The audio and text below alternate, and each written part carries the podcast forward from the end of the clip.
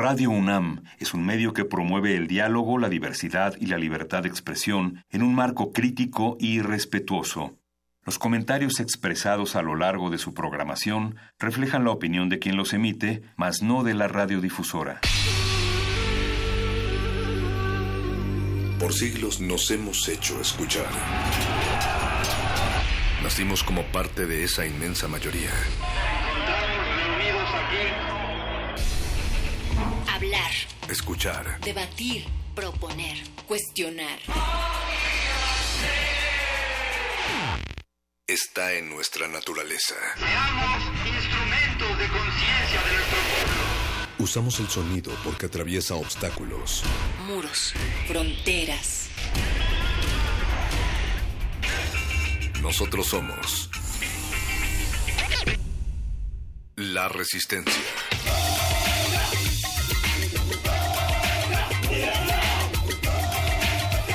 Resistencia modulada.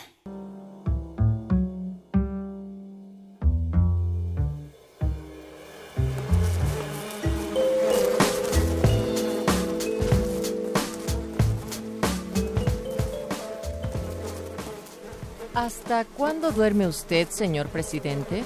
Si adoro a la vaca, duermo. Y si al becerro adoro, también duermo. ¿Y si el general le da su almuerzo, duerme como una lirona o le da una pataleta de sueño? Pues con cara de barro, o con ojo para ver las serpientes y llamarlas, u ojo para hacer compañía y quemarme con el humilde queroseno, u ojo para tenerme a mi servicio como mozo de alcoba barato, también duermo.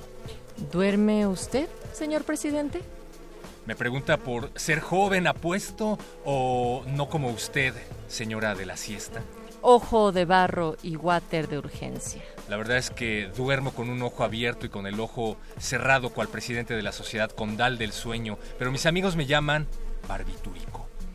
Esta semana no solamente estamos queriendo dormir, sino también ver qué colores ustedes avisoran en cada uno de sus sueños. Por eso les estamos preguntando en arroba R modulada a qué les remite el color amarillo. Y la resistencia ha dicho que el 78% es a los Simpson, el 14% abejas, 0% amarillismo y Luismi al 8%. Y ese 0% que no ha contemplado, o sea, ninguno de ustedes que han- quienes han votado han contemplado el amarillismo, pues yo diría que esta semana que estamos platicando sobre abejas, por supuesto ayer el día eh, del martes platicamos sobre las abejas con Mariana Torres, con otros invitados también de Colmena. Pensaría también que los Simpsons, que los calabozos de los vírgenes empezaron ahí a dar toda una trivia para poder dar regalos. El amarillismo, lo que no podría ser amarillismo, es la cifra de periodistas muertos en nuestro país con ese 99% de impunidad, quienes no ejercen la profesión con ese tinte de amarillo, pero sí con un tinte de rojo en este país y que más que un Estado fallido tendría fallas selectivas, perro muchacho. Recuerden, recuerden que ustedes pueden modificar esa encuesta como a ustedes les plazca porque esta es una encuesta que no está financiada por ninguna empresa transnacional y que no tiene ninguna afiliación partidista. Así es que ustedes pongan otras opciones. Pueden ir desde el maíz, que también es amarillo en algunos casos, o hasta el color que a ustedes los hacía llorar de niños. No lo sé. Ténganlo en cuenta. Acá en Facebook, precisamente con esa pregunta, perro, em, nos comenta Javid Zárate, el amarillo me remite a las costuras y a las agujetas de mis botas. Saludos. Recuerden que ustedes pueden platicar con nosotros a través de nuestras redes, Facebook Resistencia Modulada, Twitter arroba R Modulada o a través de nuestra cuenta de Instagram, que es también arroba R Modulada. Suban una selfie de ustedes viendo las encuestas electorales con cara de HR Giger o, Ay. o con cara de, de candidato presidencial. Ay, no sé. pero que ojalá que eso no lleve el tinte de amarillo, perro muchacho.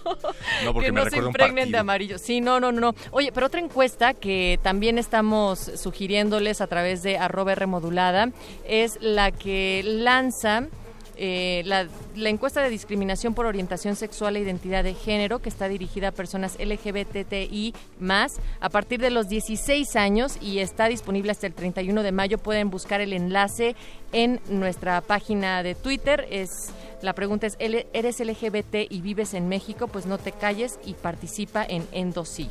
Parece que los estamos agobiando con encuestas y es que en estas épocas todo se puede demostrar a través de encuestas y el 90% de las personas lo saben, pero no se trata de eso, se trata de que participemos, se trata de que pongamos una oreja en el micrófono y otra oreja en la bocina, así es que por favor participen, que son tiempos cruciales, no únicamente para las elecciones, sino también para lo que mencionas, Natalia.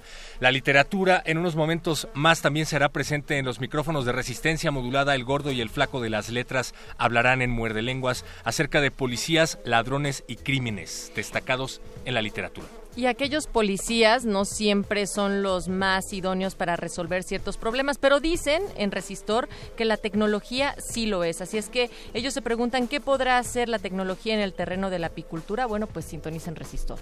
Y aprovechen el modernísimo mientras puedan, porque dentro de unos momentos hablarán acerca del voto informado y acerca de los detalles de la plataforma que está promoviendo Fabiola Guzmán y van a hablar acerca del debate presidencial, desde luego con Arturo Espinosa, la señora Berenjena, siempre con los mejores análisis aquí en Resistencia Modulada. En el cristal amarillo detrás de estos micrófonos se encuentra en la producción esta noche el señor Agustín Mulia, en los controles y operación Alba Martínez, en la continuidad y en la producción ejecutiva, por supuesto, la voz más silenciosa, Oscar Sánchez, el voice. En estos micrófonos, Natalia Luna.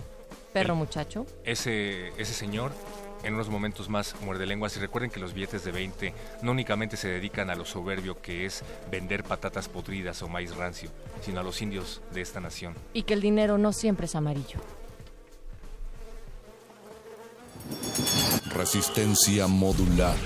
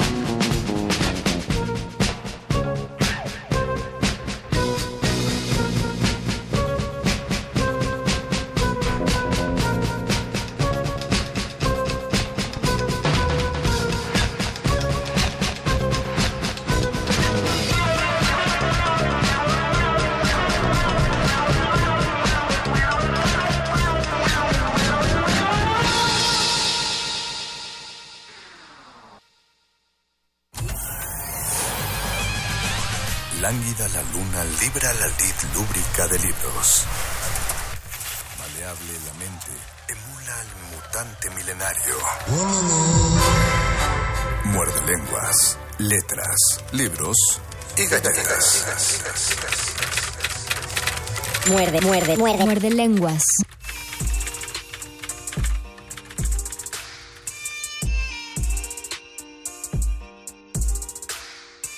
Son las 20:18 de la noche de este 2018. Estamos a mayo 23, es miércoles, y miércoles de letras, libros, galletas. Y violencia, porque es el tema que estamos tratando de parte de Resistencia Modulada, que habla de amarillismo, de abejas, también un poco de los Simpson, pero hay amarillismo. Y también en Los Simpsons son amarillistas doblemente y Doblemente. hay violencia. en Los Hay denuncia, pues. Hay estamos, y hay denuncia. estamos pidiendo aquí Luis Flores del Mal y el Mago Y el Conde. Mago Conde. Los saludamos y pedimos que ustedes nos comenten a propósito de los textos que ustedes ven que tienen como gen rector o como hilo conductor la violencia. Ya deberíamos anunciar en redes sociales que este programa empieza a las 8.18. Empieza a las 8, Porque entre hay- hay una- 8.17 y 8.18. Pero es que llevamos una racha empezando 8.18. muy Vamos bien, vamos bien. Eso, eso es bueno, somos puntuales. Saludamos a toda la gente que está en el Facebook Live, en Facebook Resistencia Modulada. Por favor, métanse al Facebook y vean a nuestros invitados, vean nuestras caras. Y si no, también mándenos un Twitter a arroba R modulada. Ah, y en este momento la gente pregunta cómo invitados en Muerde Lenguas en miércoles.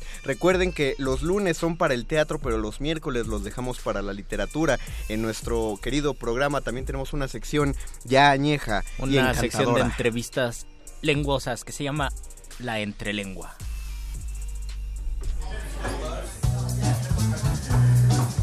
Conversaciones con páginas en blanco llenas de sonido.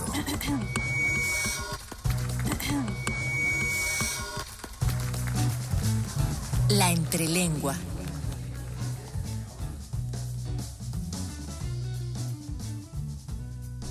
Y tenemos en cabina el gusto de presentarles a Gregorio Gallardo Vázquez, bienvenido maestro, Bienvenido, a maestro. Felicitas Martínez Vargas, bienvenida, y a Idolina Gallardo Martínez. Buenas noches. Bienvenidos. Ustedes nos van a hablar acerca del libro de Damián Gallardo Martínez llamado Fragmentos de un espejo oculto. Eh, lo primero es, eh, es necesario preguntar quién es el autor, Damián Gallardo Martínez. Bueno, Damián Gallardo Martínez es eh, un maestro del estado de Oaxaca, indígena de la región Mije. Eh, nosotros lo conocemos como Ayuk. Este, él, él fue detenido el 18 de mayo del 2013 en Oaxaca de manera arbitraria. Fue desaparecido por dos días. Este, al presentarlo, lo presentaron con este torturado y lo presentan aquí en la Ciudad de México como este como un delincuente este lo presentan como un delincuente esto se da en el contexto de todo el movimiento este magisterial que, que se presenta en Oaxaca que no solamente inicia en este en estos años no sino es una historia larga de, de- del movimiento magisterial entonces en ese contexto este mi hermano fue detenido fue torturado y ahorita se encuentra en el reclusorio de alta seguridad de, eh, Jalisco, el Ceferezo número 2, este, donde él, se encuentra en este momento. Eh, aún así en prisión, hemos hecho esta recopilación de, los escritos, de cartas que han sido dirigidas a mis padres, a sus amigos, a, a la familia, este, quienes han hemos buscado la libertad de él desde el primer momento en que en que fue detenido y que fue desaparecido. Pa- Tenemos que recordar entonces este contexto. Él es desaparecido en Oaxaca En durante Oaxaca. el movimiento magisterial Exacto. y no se tuvo noticia y lo vinieron a presentar aquí a la Aquí Ciudad de México. Exacto, exacto. Entonces, Sí. O sea, fueron dos días de traslado y el, el tercer traslado fue que lo llevaron a Jalisco. A Jalisco. Que es donde está en el exacto. Ceferezo número Sí. 2. esto, eh, recordemos cuánto tiempo tiene. Hace cinco años, en el 2013, de hecho, este es- el 18 de mayo se cumplieron cinco años de, de su detención. ¿Y cómo fue antes del 18 de mayo? ¿Cómo era la vida de Damián Gallardo Martínez? ¿Qué hacía? Eh, ¿qué- cómo, ¿Cómo se comunicaba? ¿Con quién hablaba? De hecho, este Damián siempre ha sido una persona que desde que desde que éramos niños, siempre ha sido un niño muy sensible y pues por lo tanto un ser humano muy sensible que se dedicó a, este, apoyar a las comunidades, a hacer este proyectos productivos, a trabajar este en la comunidad este con, con, los indígenas. De hecho él ha pugnado mucho o ha peleado mucho por la parte de, de rescatar nuestras raíces. En realidad creo que, que hablar de indígenas ahorita también es como como hablar de de pues lo más este lo más a veces piensa la gente que es ignorancia, que es este cerrazón, pero no, también hay una parte cultural que, que, que es necesario rescatar, una dignidad que es necesaria rescatar, ¿no? Entonces Damián ha trabajado este todo este tiempo por esa situación. incluso desde la, el, mismo mantener la lengua, las costumbres. Por ejemplo, ahorita voy, voy a pedir si, si nos nos describieron fuera del aire, le decimos a los radioescuchas la portada de Fragmentos de un espejo oculto. Me gustaría que ustedes también escucharan eh, a propósito de, la iconografía descrita de este modo, pero vamos a recalcar justamente para que nos quede claro a todos, esta fue una detención arbitraria. El, el autor... Eh, simplemente fue otro de los cientos de chivos expiatorios que debe haber allá afuera de, de crímenes que no se cometieron y que ni siquiera tenían pues alguna relación ni siquiera directa con la persona. Pero eh, a pesar de esta pues de estos obstáculos es que logra con el apoyo de la familia poder publicar este este libro. Si ahora sí gustaran eh, hablarnos acerca de la portada, por favor. Sí, como no, soy padre de Damián Gallardo Martínez. Él fue detenido, como decía mi hija, y es profesor egresado de la normal del estado de Oaxaca, eh, un profesionista inquieto, defensor de derechos humanos, de, la cuestión indígena y también productivo. Él es una persona muy consciente de la realidad que viven muchos indígenas en los diferentes estados de la República. Entonces, él eh, ha estado mandando sus cartas desde ese tiempo cuando los lo aparecieron en acá en, la, Ciudad de, México. En una cadena nacional lo estuvieron transmitiendo. Entonces fue una sorpresa muy muy dolorosa para nosotros porque conocemos a nuestro hijo. Él es un gestor de muchas cuestiones que, que es digno ¿no? de, de un hijo al hacer pues el porque lo conocemos a él y sin embargo lo incriminaron ¿no? por dos delitos federales bien fuertes que es de delincuencia organizada y de secuestro. Este desde luego delitos montados porque fueron, fueron, fue torturado y, y desaparecido por un buen rato no entonces este muchos maestros padecieron pues este sufrimiento en el estado de Oaxaca a raíz del, de que en ese tiempo pues se estaba planeando la reforma educativa y, y, él como defensor de la cultura indígena pues él es un digno defensor porque no estamos de acuerdo de ninguna manera. Yo también soy maestro entonces no estamos de acuerdo con con que se implemente una reforma de ese tipo, de un mismo corte a nivel, a nivel este, nacional, porque se nos menoscaba nuestra cultura, nuestra lengua, pues todo, todo lo que porque no, se refiere. no pues, la toman en cuenta en los no planes toman de en estudio. Cuenta, no lo toman en cuenta. Entonces, pues muchos maestros no estamos de acuerdo. Hay muchas lenguas indígenas en el estado de Oaxaca y por lo tanto, pues no, no, este, se confirma bien lo que es la reforma, ¿no? Porque es una reforma que ha sido únicamente para castigar a los maestros a, través de las evaluaciones que pues se ha gestado pues en este y, este homogeneizar el conocimiento muy centralizado y evitar pues justamente que se adapte la educación a, las necesidades de cada de cada comunidad también, aparte de los textos de, de Damián, hay, hay ilustraciones hechas por él mismo dentro de este libro. Sí, bueno, y en cuanto con este texto, hay muchos, muchos textos que se relacionan con la vida pues de nuestros ancestros, ¿no?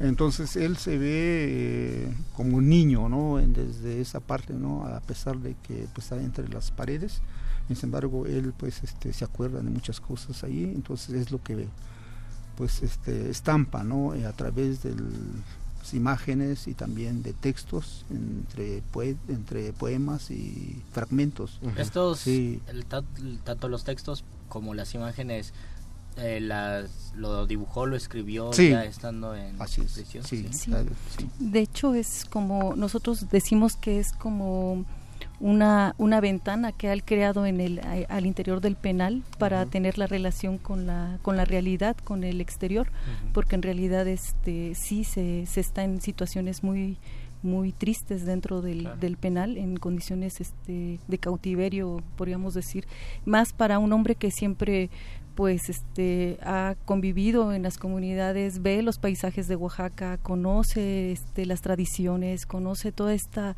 toda esta cosmovisión que podemos tener las comunidades indígenas.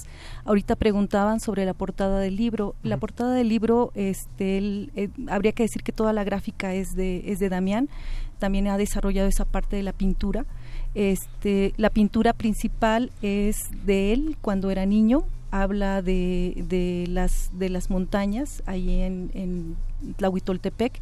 Existe la montaña, o nosotros le llamamos este, el Sempoaltepetl, que significa este, montaña de 20, el cerro de 20 picos. Entonces eh, se expresa en, esa, en, en ese cuadro, pero también él se reconoce como niño, como, como descubridor, o sea, que él, que él descubre la parte este, indígena, él se descubre, de hecho él dice que dentro del penal él, ha, él se ha descubierto que, él, que si se quiere pensar así, que él, él ha nacido nuevamente, ¿no? Entonces eh, los escritos son realmente un canto, yo creo que de, de rebeldía sí, de amor más, y, un grito de libertad ¿no? que, que, que, él, que él presenta. ¿no? Si nosotros leemos los textos, por ejemplo, no sé si me permitan leer un, un, párrafo. por ejemplo, él, él dice ¿no? que este, en las palabras antiguas de mis abuelos y la mía, para decir sol, día, fiesta y nombre propio, empleamos una sola palabra. Esta es la de Sheu, es una corta articulación de saludos que alude al tiempo. En ella está contenida la interpretación del universo, la comunidad y el hombre desde la mirada yug, en su relación con el tiempo. El verdadero contenido semántico de las palabras show refiere el transcurrir, al devenir y en ese paso del estar al no estar. Por ello el concepto tiempo constituye el corazón de esta palabra hay otro texto que, que creo que, que, es para nosotros este eh, como muy conmovedor porque él hace una oración pero realmente hace una oración para él mismo cuando él comenta no viento llévalo a tus días como a otro de tus hijos alados. Levántalo en sus caídas recógelo del suelo sacúdelo de las cadenas que se le adhieran como inmundicias. Colócalo nuevamente en el rebozo que llevas en espalda nube hazlo merecedor de las tormentas que curtan su piel y su alma, para que de esta manera aprecie la luz en la sonrisa del rayo cuando relampaguea. Fuego, límpiale con tu lengua sus heridas, para que su sangre sea buena y aprenda a sentir con la cabeza y pensar con el corazón. Lluvia, que nunca le falte la sed, ni el hambre, para que sepa distinguir las diferencias y cómo se complementa lo lleno y lo vacío lo largo y lo corto, para que su corazón sea justo. Tierra, hazlo un hombre con raíces profundas, para que dé frutos sin reservas y al morir lo haga de pie, sin resentimientos y sin culpas, como lo hacen los árboles. Cuando, cuando el viento de la noche recogió esta oración, fue el día en que vine al mundo. No recuerdo mi cuerpo antes del cuerpo esta parte yo creo que para nosotros es, es importante porque creo que habla de, de, lo que él le pide a, a, pues a su vida misma, ¿no? Claro. Y la transformación que ha tenido, ¿no? Desde, desde, desde mayo de 2013 a la fecha, cinco años. Eh, ¿cómo, ha, ¿Cómo ha sido esa, tanto en él como las respuestas, las reacciones? ¿Qué ha pasado con la familia, con sus amigos, con la comunidad a raíz de este evento?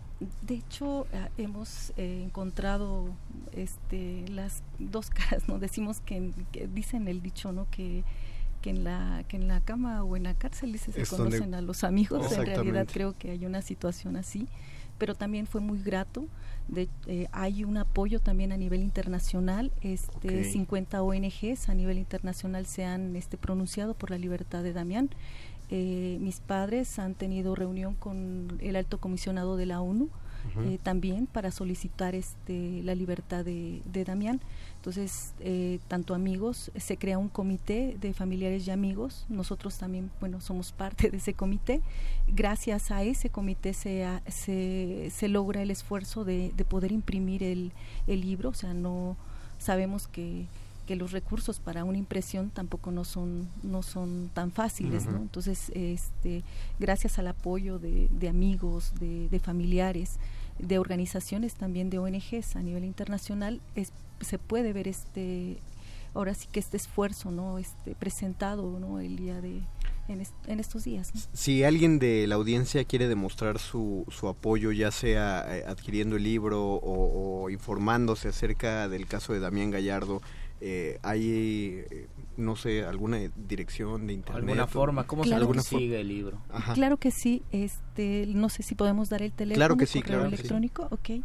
El teléfono es 55 Ajá. 84 47 49 55 84 47 49. ajá, con Aurora Montaño y su correo electrónico ujú, es aurora.montano ujú. arroba gmail.com. Ok. Voy a repetir los datos solo una vez. Si alguien en la audiencia gusta tenerlos, los tenemos aquí y los tendremos eh, ad infinitum en este programa. 55 84 47 49 con Aurora Montaño y el correo es aurora.montano arroba gmail.com. Esto, esto es también para el libro, ¿verdad? Este contacto. Claro que sí, de hecho sí es para el libro. Ah, es para el libro, Para el libro y para este saber del caso, este contamos con, con eh, la página o el Ajá. este de mi papá les puede decir bien el contacto a nivel En internet tienen una página en internet. Ahí viene en, Ah, ok. en el libro, viene Ajá. este un, Viene una página, también, bueno, aquí Sí. aparece un correo electrónico que es comité Ah, Ok, exacto, ese, sí. da exacto. Mian Gallardo, Sí. todo junto, comité Damián. Gallardo, arroba gmail.com. Exacto. Así. Ok, comité Damián Gallardo arroba gmail.com. Muy bien, pues ya tienen el contacto para conseguir eh, fragmentos de un espejo oculto de Damián Gallardo por si quieren informarse de este caso que no dejemos no debemos dejar pasar este ni ninguno de estos casos justamente para para que no se normalicen estas situaciones. Nosotros agradecemos de corazón y profundamente que nos hayan acompañado esta noche en la cabina Y que nos mandamos hayan todo nuestro cariño y apoyo a Damián Gallardo. Trata- eh, trataremos de dar seguimiento a- a- al asunto. Eh, platiquemos ahorita un, un momento en lo que hay una pausa, pero muchas gracias eh, Gregorio Gallardo, muchas gracias Felicitas agradecemos Martínez. su solidaridad. No, no, no. esto, Pues, ¿no? Sí. no, pues ojalá pudiéramos hacer más que solidaridad, ¿no? Pero, y gracias Idolina Gallardo por estar aquí. No, al contrario a ustedes. Vamos a hacer una, una breve pausa musical, escuchas, y nosotros regresamos a este muerde lenguas Letras, libros, galletas. y violencia. That's the sound of the beast. Whoop, whoop. That's the sound of the police. Whoop, whoop. That's the sound of the beast. Whoop, whoop. That's the sound of the police. Whoop, whoop. That's the sound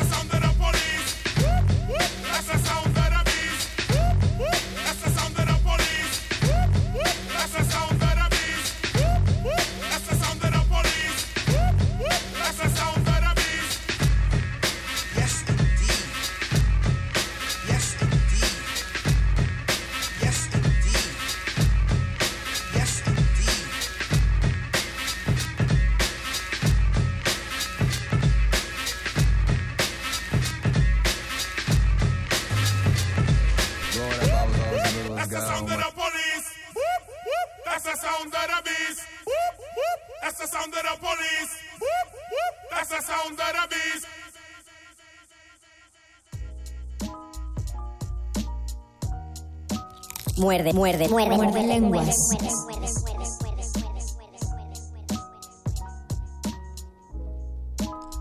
Regresamos a este muerde lenguas de letras, libros, galletas, criminales. Y yo, como siempre, voy a recomendar muchas lecturas de Rubén Fonseca, pero también queremos recomendar a otro gran autor de libros policíacos, no sé si llamarlo así, que es Truman Capote. Nos llamó Eduardo Nájera Saludos, para pedirnos que habláramos a propósito de, de A Sangre Fría. Yo no quería mencionarlo porque siempre que tocamos ligeramente el tema de armas, de violencia o de crimen... Siempre sale Truman Yo Capote. siempre menciono ese libro, pero Eduardo Nájera tiene razón. No, no hay que dejarlo pasar. Es... eh, me parece que es una novela capital en el- la colección de literatura universal Bruguera. A Sangre Fría es el primer ¿Ay, en libro. serio? Es el primer libro que tienes que leer de la colección y, tiene mucho sentido. Eh, ahí, solo por ese, eh, es decir, Truman Capote tiene una serie de, otros libros que expresan muy bien por qué era un genio de la narrativa, pero eh, a sangre fría es desmenuzar el conocimiento de una mente criminal pura.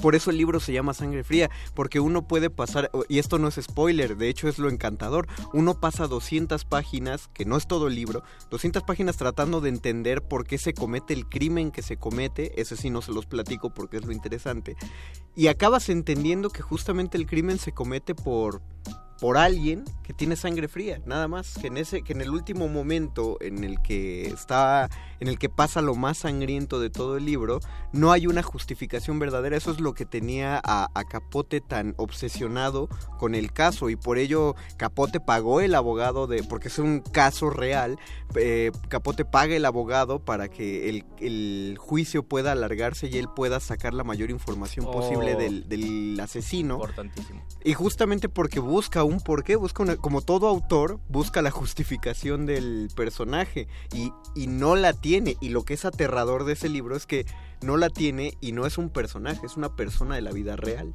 Yo Uno pienso- por ahí encuentra motivaciones, pero igual sí está Creo que la raro. motivación del, del autor y de una persona real es esa, ¿no? Buscar la justificación en lugar de la justicia, porque cuando eres autor intentas, bueno, obviamente hablas eh, voz de la justicia, pero pero lo también lo piensas relacionado cómo es que la sensibilidad o la falta de sensibilidad te lleva a cometer un crimen o te lleva a ser eh, Claro. una persona Pero, ah, bueno, ¿no? pero, pero cuando hablamos de una falta de sensibilidad a tal grado de, de no, no ser consciente de que estás arrebatando una vida, ahí ya hablamos de una patología mental, ¿no? O sea, ya, ya, ya es un psicópata o es un sádico. El, el caso con ellos es que no, no tenían perturbaciones mentales. El asesino en específico de sangre Oh. fría no tiene ninguna o perturbación no la mental. menciona.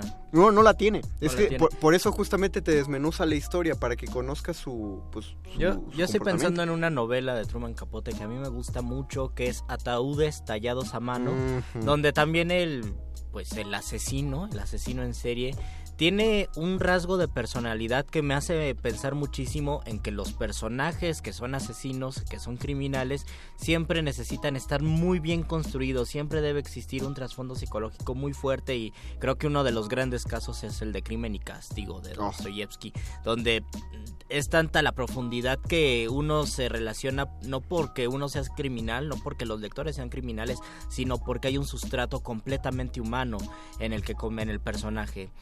Y en el caso de Truman Capote, en ataúdes tallados a mano, pues es igual, es la tensión que implica recibir un ataúd que alguien talló a mano y saber que ese ataúd significa que vas a valer que eso en algún momento te van a matar y te matan de, unas, de una forma muy violenta y las descripciones de las muertes son a la vez inteligentes, son muy ingeniosas y uno se pone a pensar, pero ¿por qué Truman Capote tiene que pensar en este tipo de muertes? Es, es lo... Hay, hay una cosa con la muerte en la literatura que es difícil de conseguir porque es difícil dar con la dimensión precisa de la muerte. Nos Ajá. lo comentaba mucho un maestro de dramaturgia, que hay autores que simplemente matan a su personaje porque sienten que la muerte en sí ya es algo muy poderoso y no. Simplemente escribir que uno de tus personajes muere no, no va a causar un gran giro en tu historia a menos que tú sepas dimensionar esta muerte. Por saber dimensionar no implica necesariamente que sepa o que tú hayas experimentado cómo se siente eh, haber perdido a alguien o, o mucho menos cómo se siente matar a alguien, pero sí que sepas las implicaciones que tiene, que tiene una muerte. ¿no? Claro. Lo veo, por ejemplo, desde mi ámbito, viendo a los fulanitos que se quejan de los argumentos de los cómics, ¿no? ¿Por qué hay superhéroes que no se atreven a matar eh, a, a- a villanos o a otros personajes? Pero justamente no, quien dice eso no le está dando la dimensión a, a una muerte. una vida. A lo, exacto, Ajá. a una vida, a lo que implica arrebatar de la vida a una persona. Y por de más repente mala se que puede sea. volver descarnado y había muchas críticas. Salió una en la jornada semanal cuando salió Deadpool la 1. Porque Ujú. dices, ¿por qué mata tantos? ¿Y por qué es tan descarnado? ¿No están vulgarizando la muerte? Eh, pues de Es hecho. como la sí, contraparte. eh, es que sí, pero la, al vulgarizarla, por eso es una farsa y es, y es parte del género grotesco. Se vulgariza y se, se desensibiliza a tal grado de que nos reímos, pero nos reímos por nervio. Cuando uno se carga, la risa, bueno, cuando uno se carga de mucha tensión, la libera de dos maneras, o llora o se ríe. Saludos a Ricardo Anaya. Exactamente, es eso. O sea, hay tanto coraje de por medio que hay que mantener una sonrisa estática. Tener eh, estas sonrisas todo sí. el tiempo y, y- y- lamerse los labios para. Pues porque sigo sonriendo y ya se me secó la boca porque estoy respirando muy rápido y estoy sonriendo. Pero e- es, eso, o sea, uno está catartizando algo y, y lo libera en, en forma de risa. Cuando uno entra al género grotesco, como sería, sería Deadpool o cualquier película gore o, o- o un relato eh, pobremente escrito que trata de pasar por relato de terror, pues banalizamos la muerte y entonces al perder dimensión deja de ser atractiva como muerte para el Claro. lector. Entonces, no- si ustedes quieren escribir un relato de terror a propósito de un asesinato, eh, no se concentren ni en escribir qué tan gráfico es el asesinato, ni, ni qué tan cruel es el personaje que asesina. No, para que tenga una dimensión hay que conocer a quién le están quitando la vida y por qué es tan terrible que esta persona pierda la vida. Y la atención que tiene tal vez la persona, no, no más allá de la descripción, la atención que tiene la persona que lo asesina. ¿no? Por- exacto, eh, eso, eso es lo que hace tan fascinante el relato del corazón del ator de Poe. Estaba justo pensando en el corazón. Yo sé que lo pensabas, Luis, ah, Sí. por eso encaminaste eso. Sí, porque la descripción, si ustedes recuerdan, la descripción de la muerte no es gran cosa. No. Lo que, lo importante Es un y lo medular, ¿no? ajá, lo medular de allí es la tensión que ocurre, pues, al escuchar el corazón. Eh, eh, al, al Al, saber escuchar y al estar obsesionado con eso. al saber que puede ser descubierto en el crimen. Ustedes, por ejemplo, piensen en, en una mala cosa que hayan hecho o la peor cosa que hayan hecho y cuál era la tensión de sentir que te iban a descubrir. Eh, Sí, sí, sí. Imagínense que alguien toma su celular y empieza a revisar sus No, conversaciones de Messenger a ver si le- no sienten Cuando eran el niños y le entregaban un billete roto al de la tienda y lo doblaban y el Ajá. de la tienda comenzaba a desdoblarlo lentamente y tú sudabas y decías, chin, me va a descubrir Me que está roto mi regresar". billete. Todavía me pasa a veces cuando compro cosas con billetes rotos. Es una mala persona. Luis. Quiero, quiero recomendar, bueno, antes de recomendar, vamos a leer los comentarios que ya tenemos. Nos saluda Alfonso de Alba. Hola, Alfonso. Y nos dice, Ricky Riquín Canallín me parece perverso Ah, nos- 2018. Que ya se va a acabar. al lunes 2 de julio. ¿Qué tal? Perverso como perfecto, yo creo, ¿no? Sí. ¿Qué tal están los libros de Agatha Christie? Ah, buenísimo. O sea, pero eso no. Bueno, sí es crimen, pero ahí lo que está centralizado es en el misterio, justamente. En que es, es encantador leer a Agatha Christie porque juega con. O más bien te reta a pensar a la misma velocidad que ella. Te suelta las pistas, pero es, es muy difícil seguirle. Seguir el hilo de las pistas. Al final uno se acaba pegando en la frente y dice, ah, claro, esa es la respuesta. ¿Cómo, no, lean cómo se escribirá una novela policíaca? Me parece que necesitas tener muchísima fluidez y muchísima capacidad de saberlo contar de forma acelerada para atrapar a los lectores. Yo creo que no cualquiera puede ser un buen autor de novela policíaca. Hay, hay un tip por ahí, eh, cuenta cualquier anécdota, o sea, cualquier anécdota que te sepas mucho, cuéntala, pero omite un detalle muy importante. Mm. Por ejemplo, si cuentas que ibas en la calle y los correteó un perro, ahí hay un misterio, ¿cuál es? ¿Por qué los correteos? No, no, no. ¿A ¿Qué ti y a era? quién? Ah, O sea, si tú dices íbamos por la calle y nos correteó un perro y te cuentas toda la anécdota, pero no dices con quién ibas, ya tienes un Oh, misterio. Ya tengo una novela policíaca. Y si al final de la historia resulta que es una persona que estaba hecha de salchichas, pues ese es el misterio, por eso los correteó el perro. Oh. ¿eh? Así, el, el- elimina un dato y mantén la atención todo el tiempo. Yo pienso en una, les voy a recomendar unos cuentos de Rubén Fonseca, les voy a contar uno muy breve que es sobre una muchacha que se casa con un narcotraficante de la favela de Brasil, se llama Ciudad de Dios, y es un narcotraficante importante que llega a las favelas, distribuye mucha droga, es un matón, pero pues vive en las zonas importantes de, de Río de Janeiro, vive en Copacabana.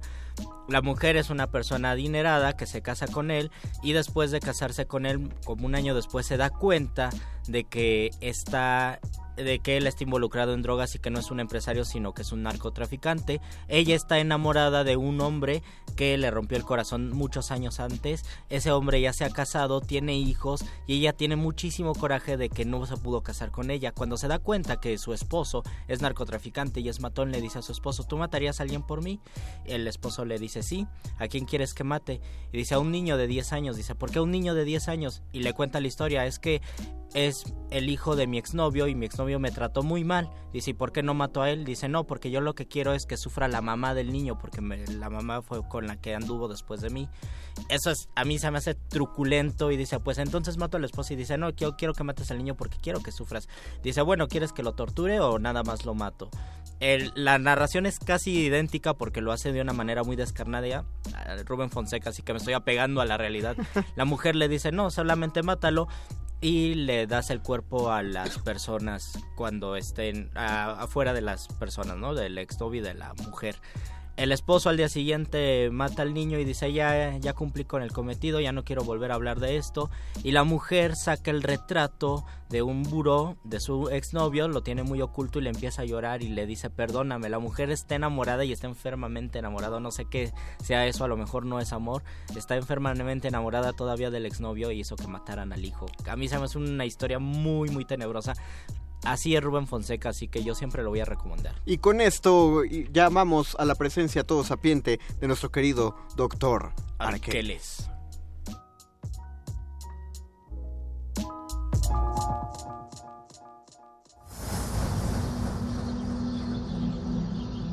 Cuando la primer duda del hombre surgió, el universo respondió con el conocimiento en forma de persona. Una persona con suéter.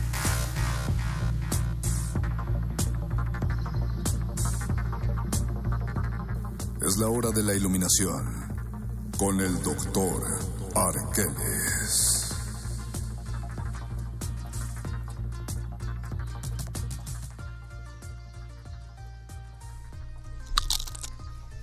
Doctor Arqueles, con esa mordida de manzana metafísica y triangular, le damos la bienvenida a esta cabina de radio. Agradezco esa bienvenida. No, yo le agradezco más. Luis Flores.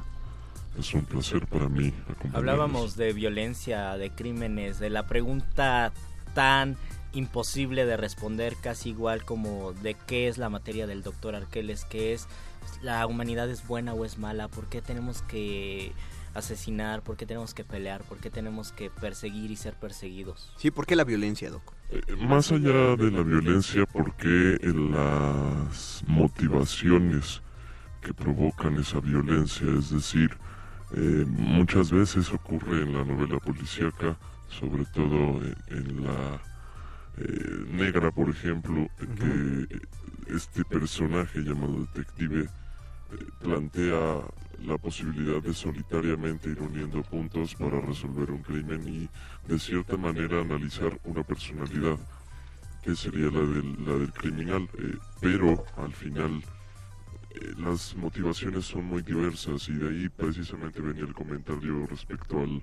detective clásico de Sir Arthur Conan Doyle, porque finalmente el detective Sherlock Holmes es un personaje cargado de conocimientos diversos. Sabe de política, de botánica, de química, de anatomía, de filosofía, de literatura, de eh, combate, de música, de leyes y de diversos temas, además de poder eh, utilizar la herramienta de la deducción y de la observación para ir conectando esos puntos y más que solo definir eh, por qué la violencia, hablar de por qué las motivaciones de la violencia en los personajes criminales. ¿Por qué es importante que existan estas conexiones? Yo pienso que es así. Un asesino está muy centrado en nada más. Creo que también se necesita mucha inteligencia, una inteligencia muy truculenta para poder llevar a cabo un asesinato, pero para descubrir ese asesinato se necesita tal vez una sensibilidad humana, una capacidad de saber interpretar todo nuestro alrededor. Eso nos acerca a pensar, no sé, que un detective es una especie de artista porque puede contemplar su alrededor. Es un gran Saberlo observador, leer. es un gran eh, contemplador y tal vez a partir de eso puede desarrollar eh, talentos que le ayuden a resolver el crimen. En el que sea un arte tal vez tiene más que ver justo con el uso de, de- de ciertas herramientas y con la apropiación de una disciplina con un carácter mucho más lógico, científico, hacia lo humano precisamente, Y en como eso- una especie de capacidad para Ajá. leer la humanidad en otros. Y en eso se relaciona con un escritor, o por lo menos yo pienso con un novelista o un dramaturgo que están observando y yo pienso que un buen novelista tiene la capacidad de sentarse a observar a dos personas que están a lo lejos en otra mesa, están en un restaurante y saber deducir quiénes son, de qué están hablando, cuánto tiempo llevan, qué tipo de relación tiene. Yo creo que los escritores de alguna manera son detectives. O sea, eh, ah, ah, detectives. Yo pensé que decías No, que todo que todo narrador en el en su corazoncito tiene un asesino Tiene un serial. asesino serial por No. dentro que lo saca en... No, en la escritura no lo creo, no. Más bien son detectives, saben leer las situaciones. O no sé si sea tan necesario, pero yo creo que es importante hacer eso. Pues yo yo sí le echaría más este más porras a los mismos detectives, no sé, hay un tipo de, de experiencia ahí, ahí distinta que no deja de ser fascinante pues, pero creo que es difícil llegar a ese grado de, de deducción más bien. Sobre todo porque si lo piensas, el autor es muy buen, un autor es muy bueno para conocer los móviles de los personajes, pero acaba racionalizándolos y pasándolos por el filtro de sí mismo. Entonces, ah, puede haber au- autores como Paul Auster que pueden construir muy bien un misterio, pero el problema es que todos los personajes de Paul Auster son tan inteligentes como Paul Auster. Entonces, si se enfrenta a alguien que tiene menos información que No él, se puede. no puede, no puede razonarlo. Y con esto, querido doctor, creo que Es momento de partir. Lástima que terminó. Agradecemos a don Agustín Moli en la operación técnica. Agradecemos a Oscar el Voice en la producción. Gracias a Alba Martínez en la continuidad. Y pues gracias también a todos ustedes que nos escucharon. Recuerden Sí, que la otra semana pues tenemos otro tema de muerde lenguas. Así va a seguir hasta que nos den chance de seguir al y aire. siempre vamos a empezar a las 20.18. Así que, pero no se preocupen, ya, ya va a acabar este periodo electoral. Mientras tanto, recuerden que si necesitan el contacto para conseguir el libro eh, del que hablamos al principio del programa, pueden enviarnos un inbox y nosotros les mandamos toda la Creo información. que vale muchísimo la pena difundir este libro. Se despiden de estos micrófonos. Luis Flores del Mar. El Mago Conde. Y el doctor Arqueles, quédense al modernísimo. Por favor. Los locutores del muerde lenguas se quieren deslocutor y muerde lenguarizar. El que los deslocutor y muerde lenguarice, buen deslocutor y muerde lenguarizador será.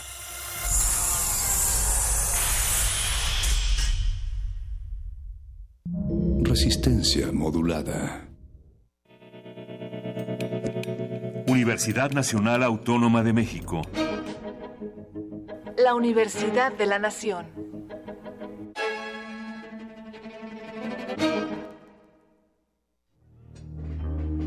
En 1974, una hermandad convirtió su casa en santuario del arte.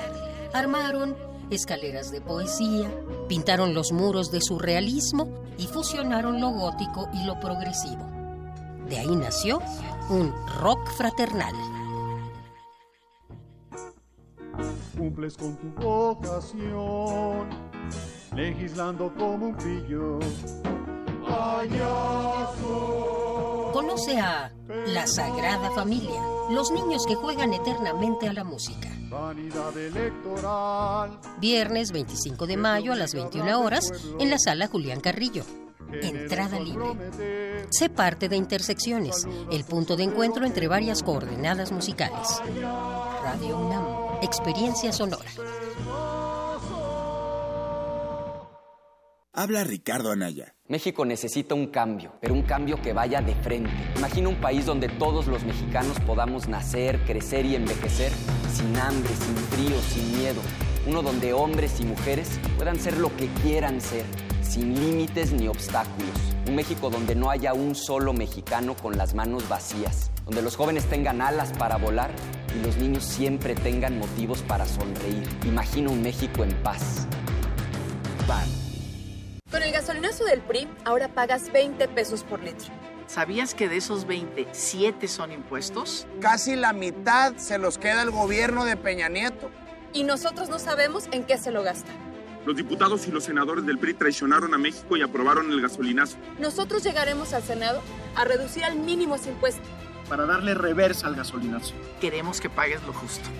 Candidatos a senadores y diputados federales. Coalición por México al frente. Movimiento Ciudadano. En el Partido Encuentro Social no tenemos miedo del cambio. Miedo que lo tengan los corruptos. ¿Por qué voy a tener miedo de un México sin rateros? Ya nos quitaron todo, hasta el miedo. Ya estoy harta de los manejos sucios. La política del miedo es de cobardes y mentirosos. Salgamos a votar sin miedo. Sal y vota. Hagamos del cambio una realidad. Sal y vota diferente. Vota por un México sin miedo. Vota Partido Encuentro Social. M68. Voces contra el olvido. Una serie que rescata los testimonios de quienes vivieron los acontecimientos. El Chihuahua en la mañana fue por los periódicos. Entonces cuando empieza a ver los periódicos en el camino, ve que nos estaban acusando de comunistas. Entonces llega, entra ya Prensa y Propaganda y dice, ¿qué hubo pinches comunistas que han hecho toda la mañana? Y nosotros, ¿comunistas? Sí, miren. miren. ¿Recuerdas? A medida que se va desarrollando el movimiento, para nosotros los días eran como meses y las semanas eran como años. Era una actividad intensiva. Todos mis compañeros, toda la gente que estaba a mi alrededor murió esa noche, del 18 de septiembre. Y mientras estaba esperando el camión, solo ya, me asaltó un pensamiento muy profundo de que mi vida había cambiado en ese momento. Creo que pues, hay que seguir para adelante, no hay que olvidar. 68 no se olvida, pueblo. Comienza el 5 de junio. Acompáñanos todos los martes a las 10 de la mañana. 96.1 de frecuencia modulada. Radio UNAM. Experiencia sonora. Cada día llegan más. Pues sí. Desde que el gobierno le paga a los supermercados el transporte de la alimentación que no vendió, ahora nos traen mucho más comida. ¿No quiere que les ayudemos? Hoy no, gracias. Pero ya sabe, si necesitamos ayuda, les decimos. En México se desperdicia suficiente comida para alimentar a 20 millones de personas diariamente. Por eso el Partido Verde promoverá reformas a la ley para abrir bancos de alimentos en beneficio de personas necesitadas. Partido Verde, tu bienestar es nuestro deber. Candidato a la presidencia de la República, coalición Todos por México, Verde PRI, Nueva Alianza. Hablemos claro. Todas y todos tenemos que actuar juntos y decidir lo mejor para México. A nosotros nos toca votar libremente. Es por eso que tenemos que estar bien informados y los medios de comunicación deben colaborar para que así sea. Los partidos deben respetar las reglas y quienes resulten electos deben responder a la confianza de las y los mexicanos. Para tener el país que queremos, todos debemos hacer lo que nos toca. INE. Mi voto sí tiene precio. Mi voto vale lo mismo que mi dignidad. Mi voto vale lo que vale mi futuro. Mi voto vale lo que mi palabra. Mi voto vale tanto como los que me importan. En este tiempo de elecciones habrá quienes intenten convencernos de vender nuestro voto, pero nuestro voto vale más de lo que nos pueden ofrecer. Mi voto no se vende. Porque mi país me importa, no dejaré que nadie condicione mi voto. Porque mi país me importa, voy a denunciar cualquier intento de compra o coacción. Porque mi país me importa, yo voto libre. INE.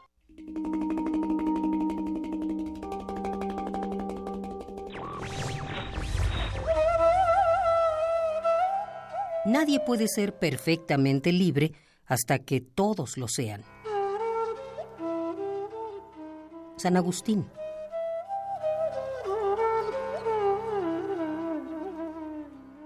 Radio UNAM. Resistencia modulada. Aquí queremos un mundo en el que quepan todas las familias, voces, opiniones, mundos. Comunidades indígenas. Nos protegemos en muros de cristal para evitar la vigilancia. Si no podemos bailar, entonces no es nuestra resistencia. El modernísimo. Todo es arte, todo es política.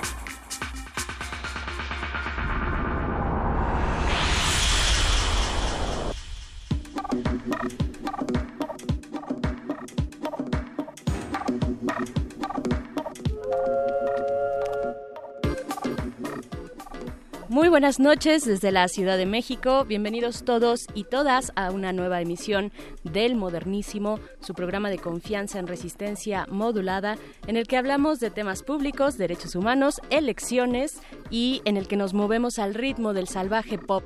Yo soy Berenice Camacho y detrás del cristal está el señor Agustín Mulia en la consola. Alba Martínez, dos cristales más allá, está en la continuidad y levanta su mano para saludarles. Oscar Sánchez, el voice, está en la producción ejecutiva como todos los miércoles y arrancamos con los temas de esta noche. Nos encontramos a 38 días, casi 37, para la elección más grande de la historia reciente de nuestro país, con el segundo debate presidencial en todas las mesas de análisis y discusiones. Eh, y es que según cifras oficiales del INE, este segundo debate fue el más visto.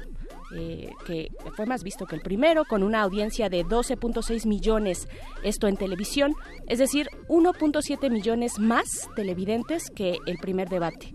También superó al anterior en redes sociales con 1.3 millones de visualizaciones en YouTube y en vivo alcanzó 1.2 millones en Twitter y 1.7 en Facebook.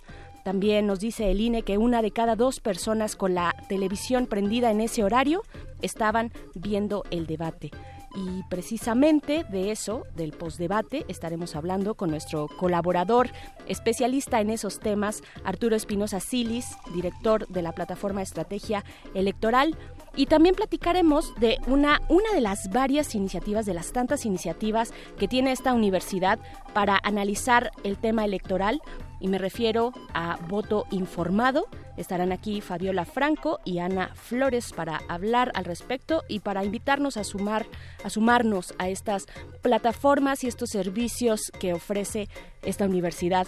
Así es que, pues díganos ustedes qué les pareció este segundo debate presidencial. ¿Les gustó más que el primero? ¿Esperaban esperan algo del tercero? Eh, les gustó la moderación, creen que el público fue efectivamente participativo como nos lo dijo el INE eh, días después. Pues esto lo pueden hacer a través de nuestras redes sociales. En Twitter somos arroba R modulada y en Facebook Resistencia Modulada. Pero como siempre vamos a iniciar con música, algo un poco prendido. Esto es Garage Palace de Gorilas en el modernísimo. El modernísimo. Oh, palace flows, rain falls from the heavens to my palace rooftop. When the light shines through it, I feel more exposed. Will it ever change here? We just never know. Stimulation I'm in need of. See, the time is of the essence, and this clock doesn't own a home. Rain falls from the heavens to my palace rooftop.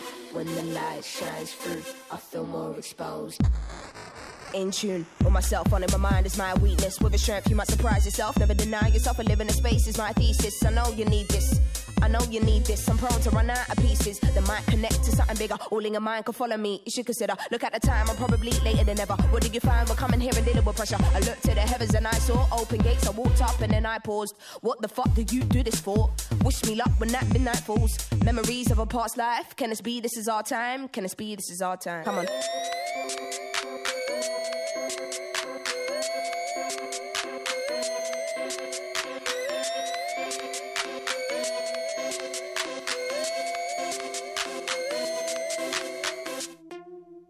In stillness. Now to the world if you feel this. Trapped in my mind, hope I can find solitude when connecting all of these pieces. I know you need this.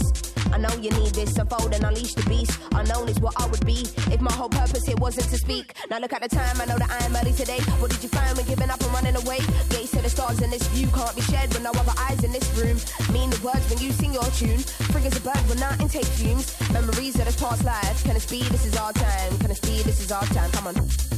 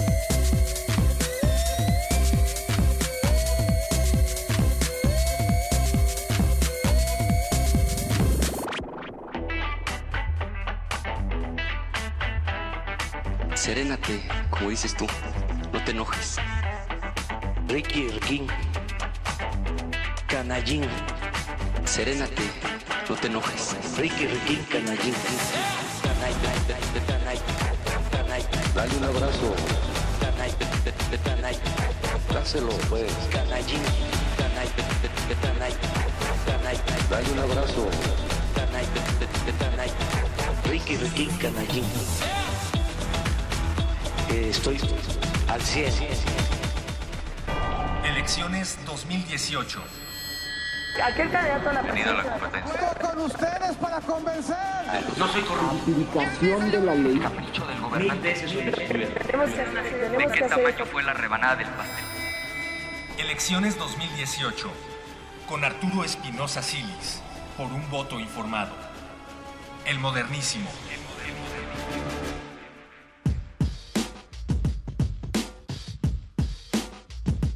Ya estamos de vuelta en el modernísimo.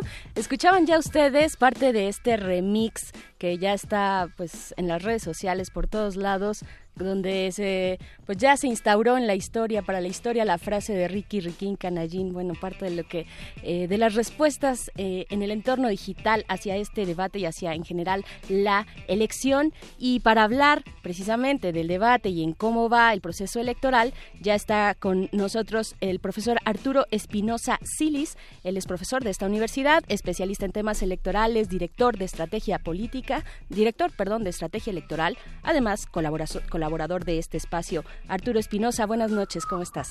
Hola, Bere, buenas noches, ¿cómo están? Muy bien, pues con muchas ganas de que nos compartas eh, tu opinión, tu análisis, tu balance respecto a este segundo debate que pues generó muchas expectativas, en el que se eh, el INE puso en la mesa un nuevo formato, por, al menos para México. ¿Cómo lo viste tú? ¿Qué balance puedes hacer? En cuanto al formato, la verdad es que yo lo celebro, que haya nuevos formatos, que el INE se atreva a intentar sacar, a hacer más atractivos los debates. Para mí, los debates es un aspecto fundamental de la democracia. Una campaña electoral que trata de debatir, de contrastar propuestas, de que intercambien ideas y puntos de vista, opiniones, visiones sobre el país y que lo hagan de una manera dinámica, atractiva. Creo que creo que eso lo celebro, ¿no? Los debates anteriores habíamos tenido formatos acartonados en los que cada candidato estaba muy encerrado en, atrás de un atril o atrás de este, de manera muy estática.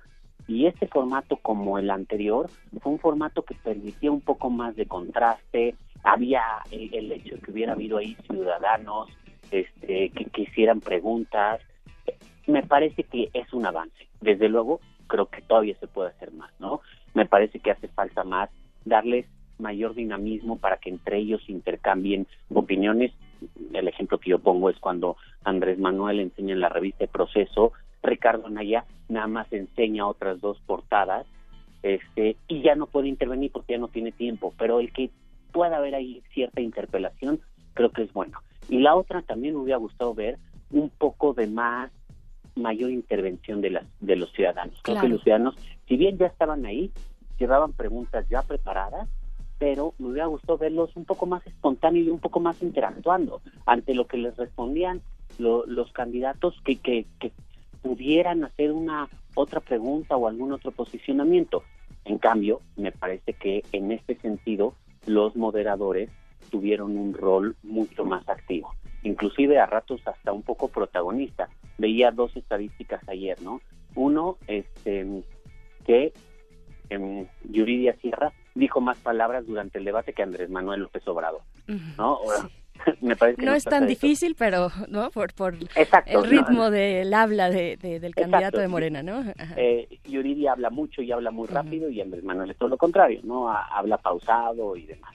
Pero el otro también es que en Google el mayor número de búsquedas se las llevó León Krause, ¿no? Entonces, eh, ahí lo que dices es, creo que los moderadores tienen que tener un rol, sin ser los los actores principales sí un rol destacado que este, cuestionen a los candidatos, que, que los pongan en una posición hasta relativamente incómoda, pero no que sean los protagonistas.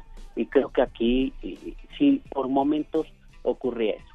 Más allá de eso, yo sí creo que uno de los aciertos del INE esta elección, y así escribo hoy en, mi columna semanal, es que que cambió el formato de los debates y que está intentando hacer algo nuevo, algo más ágil, algo que nos permita a la ciudadanía ver a los verdaderos candidatos en, en, en polémica, en discusión, en intercambio y en contraste.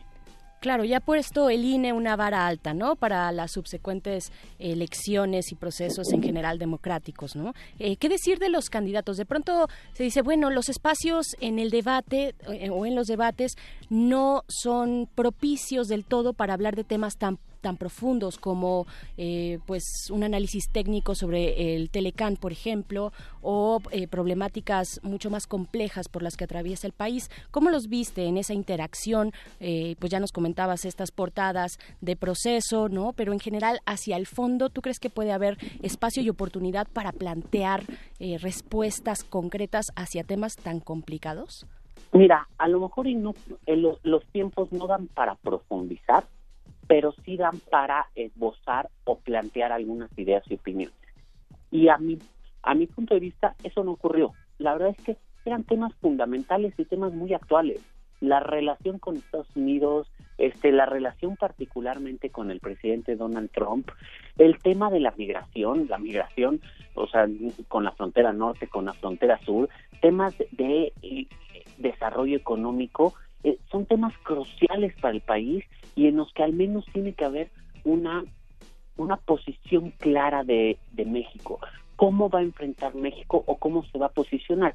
Probablemente no, no pueden abordar todos los detalles, pero a mí se me dio la impresión de que ninguno tenía idea de cómo, cómo iba a lidiar frente a la presidencia de Donald Trump, por ejemplo.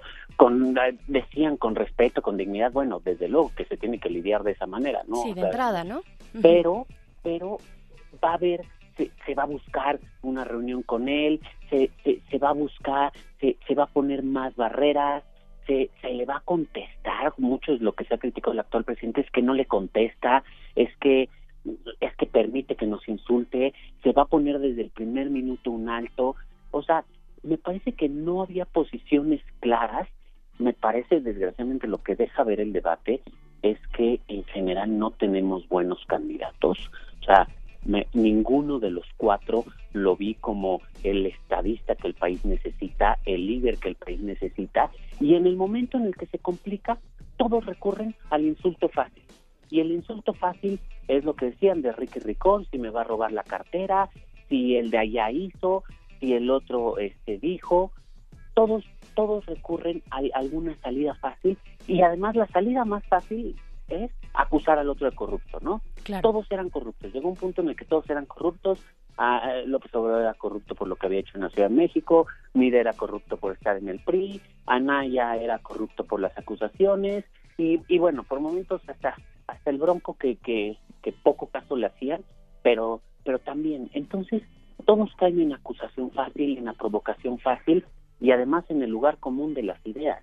Yo no vi, yo no vi un planteamiento serio de ninguno ni en política migratoria, ni en este desarrollo económico, ni en relaciones internacionales, ni en este ni en la relación particular México-Estados Unidos o el, el posicionamiento que se va a tener frente al presidente Donald Trump y la verdad es que eso, de cara a una elección y a la ciudadanía, decepciona. Sí entiendo que, que el que empieza a ver apodos y ciertos nombres y ciertas actitudes puede ser gracioso, puede puede ser este pues sí te saca risas y pues te presta para los memes pero ya en un análisis más de fondo realmente esa va a ser la respuesta. O sea, ante una declaración de Donald Trump, le vamos a empezar a llamar nombrecitos o este lo vamos a acusar de, corrupto. No, creo, creo que tenía que haber una idea más clara de cómo, como presidentes, como líderes del país, iban a enfrentar estas situaciones que son tan complejas realmente. Claro, yo eh, estoy totalmente de acuerdo. El formato muy bien, el INE innovando, al menos en México, si bien estos formatos pues ya se han probado eh, específicamente en Estados Unidos, de quien fueron asesorados. El INE ya salió a explicar cómo fue esa parte, pero por, por el lado de los candidatos yo también creo que nos quedaron a deber, ¿no? Se vale el chiste, se vale la broma, de pronto el recurso, pero eh, siempre y cuando haya detrás estos, estas posturas y posicionamientos claros y claves para temas tan profundos. Arturo Espinosa Silis. También, bueno, ya estamos a 38, casi 37 días para la jornada electoral. ¿Qué nos queda? Vaya, hay por delante un tercer debate, pero digamos en términos de campañas, eh, ¿tú crees que todavía se pueda pues dar un giro a la elección? ¿Crees que o al, proceso de campaña? ¿Crees que va a haber algo nuevo o ya nos vamos a ir con esta inercia que parece este segundo debate pues no modificó eh, pues demasiado, ¿no? La, la percepción. ¿Tú cómo lo ves? Mira, yo lo que creo, por un lado, yo creo que todavía hay un número importante de indecisos. Saber si es posible darle la vuelta a partir de las encuestas, pues es algo muy complicado, este, porque además yo creo que los ciudadanos no debemos de tomar nuestra decisión en función de las encuestas, sino en función de nuestra convicción de quién es el que tiene más herramientas para ser el líder de, de este país, cuál es el mejor proyecto, quién podría encabezar el mejor proyecto para México. Eso por un lado. Sí veo difícil, este, porque nuevamente, eh, o sea, nos han demostrado que, que tienen, eh, lejos de, de entusiasmarnos o mostrarnos que tienen, tienen con qué este ser el próximo presidente o con qué cambiar realmente la situación del país. Lo estamos viendo ahorita, la inseguridad es una cosa brutal, ¿no? Pero situaciones también de infraestructura, lo, que está pasando con los trenes, lo, o sea, situaciones como muy básicas del país es este los mercados, el dólar, la verdad es que eh, pues es una alerta que, que manda y ninguno ha mostrado que puede ser el que el que enderece ese rumbo. Entonces, yo veo más difícil. Lo que sí veo y que sí va a ser un punto muy importante, como lo he dicho en varias intervenciones contigo, Bere, es que a mí me parece que gran parte de la elección o una parte muy importante de la elección va a tener que ser el Congreso. Va a tener que ser el Congreso porque va a ser el contrapeso de quien sea presidente. Llámese Andrés Manuel, Ricardo Anaya, José Antonio Mid o Jaime Rodríguez, el Congreso va a ser. Y ya lo hemos visto en los nombramientos de los ministros, de los magistrados, de los consejeros, de los comisionados, del gobernador del Banco de México, pero ya lo hemos visto también en la aprobación de, de las leyes, este, la ley de comunicación gubernamental o la ley de seguridad interior, ya lo hemos visto en muchas cosas, en, en, en muchos, muchas determinaciones que toma el Congreso, unas propiamente legislativas y otras más bien de carácter administrativo, de, de nombramiento de altos funcionarios del Estado mexicano, y creo que esa es la clave. ¿Qué tipo de Congreso queremos? ¿Queremos un Congreso que sea un contrapeso como lo ha venido siendo los últimos años y que frena al presidente? ¿O queremos un Congreso que que vaya con la política del presidente y la aprueba. De hecho, algunos, en particular Andrés Manuel, ha, centrado parte de su campaña en decir, no, no puedo solo, necesito al Congreso. En ese sentido también, también creo que es una cualidad que, que debemos de buscar en el presidente. Se ve muy difícil que alguno tenga la mayoría absoluta para hacer todas las reformas, pero también tenemos que buscar esa cualidad en el presidente, que sea alguien que pueda negociar con el Congreso, que no se paralice, que, tenga una capacidad de, de acordar, de dialogar, de lograr consensos.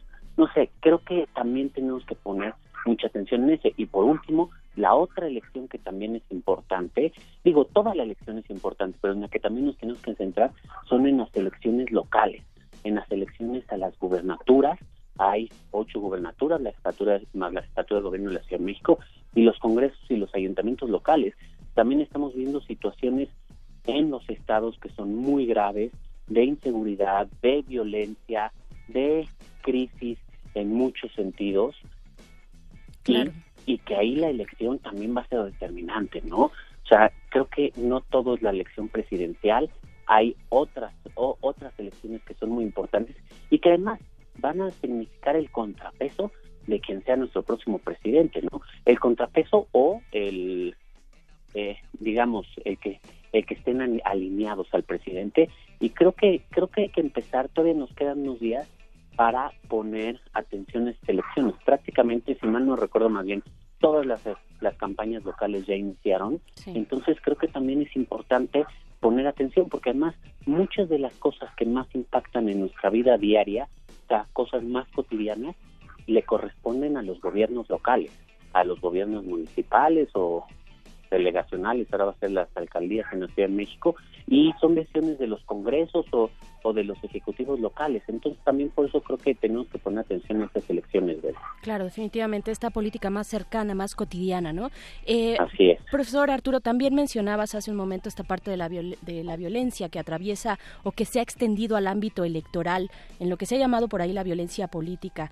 ¿no? Este, bueno, desde esta semana no ha, no ha parado las semanas en las que nos encontramos con alguna noticia o nota de eh, alguna intimidación, desde intimidaciones, digamos, más o menos leves, hasta, eh, pues, directamente cuestiones de asesinato eh, y, demás cuestiones, pues, violentas directamente contra candidatos o alcaldes, exalcaldes. ¿Cuál es, hacia, pues, ya una conclusión y hacia cerrar esta participación que te agradezco mucho, cuál es tu comentario al respecto de la violencia en las elecciones?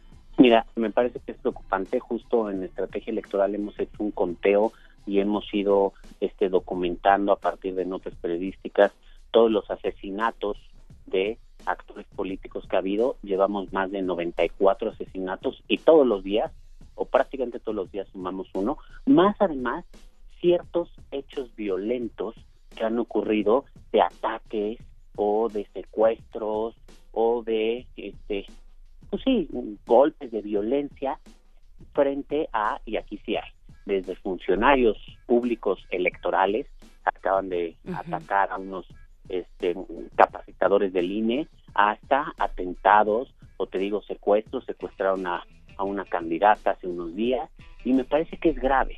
Es grave por dos sentidos. Uno, es el contexto de violencia más grave que se ha presentado en América Latina.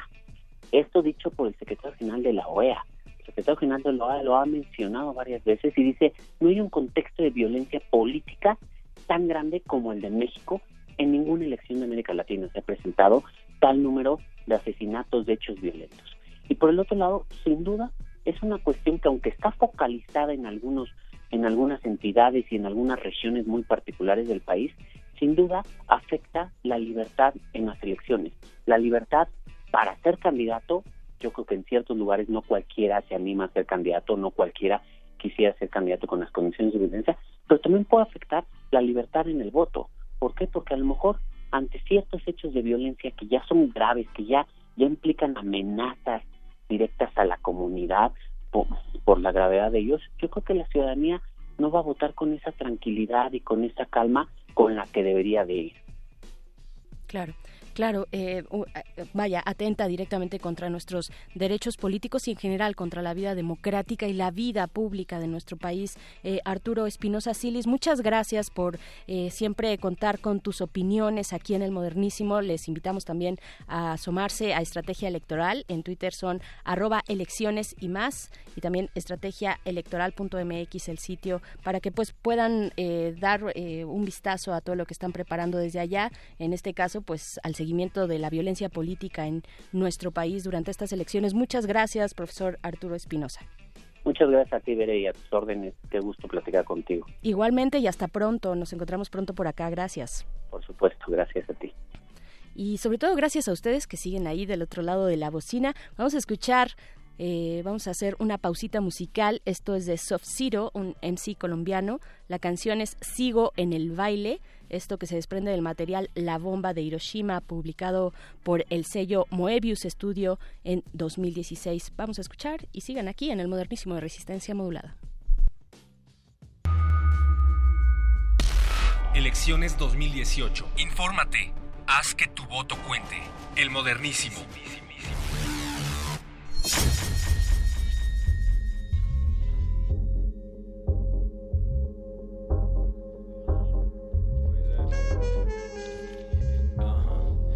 Veo en forma de caleidoscopio, igual en sobriedad o si es con ron y opio. Dejo que el sazo se consuma tipo incienso, ninguno como yo ya no hago parte de su censo.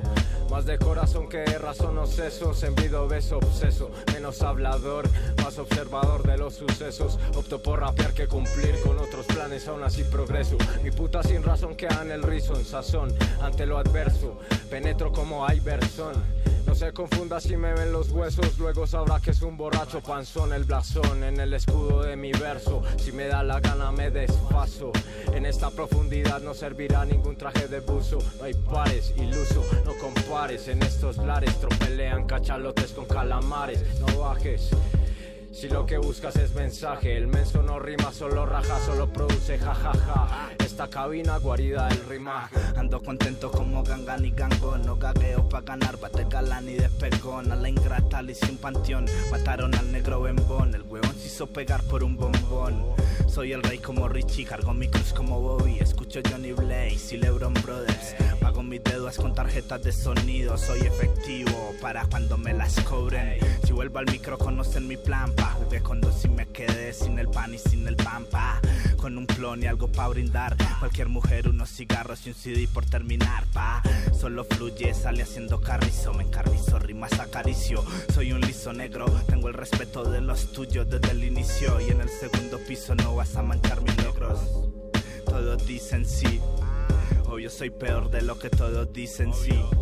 Socio, le prometes el cielo, yo le saco sus demonios y nos vemos. A mí no me toquen ese vas que me matan. Con la derecha esta cosecha innata, como la crema, como la gota de sudor del camellador. Yo ni confiado ni confiador, lo notas que te pierdo el gusto. Cuando te rotas, pierde el que se asustó y por un busto más de un roto. Suena brusco, algunos son solo el frasco que no sabe de qué se trata. Yo el mismo extranjero como Cami dicen de mí, pero los desatino como Remy. No darían un brinco en este rally. Aburra y Nicolás Bali son astros como el Halley.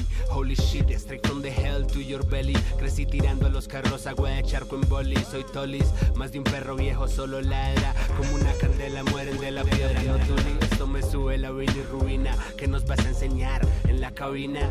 En esta cocina se come marrano todo el año, hermano. Será ponerle luces navideñas, ¿no? Lleva, compadre, tu cruz, no se la des a nadie. Lleva tus cuentas también, que no te las cuente nadie. Dice ser mi enemigo, tú no puedes conmigo, sigo.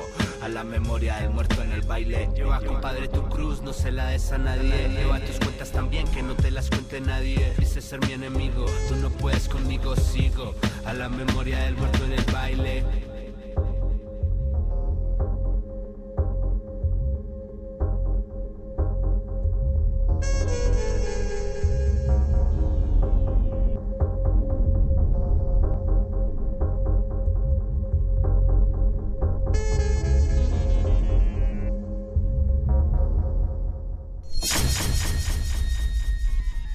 Soy la comandante Nestora Salgado y solo le llamo para decirle que a cambio de la libertad de su hija me tiene que entregar la cantidad de 5 mil pesos.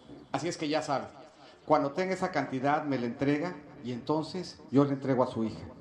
Nestora Salgado va a ser senadora plurinominal por Morena, una secuestradora que está libre por una falla en la policía. Esto, Andrés Manuel, queda en tu conciencia. Elecciones 2018. El modernísimo.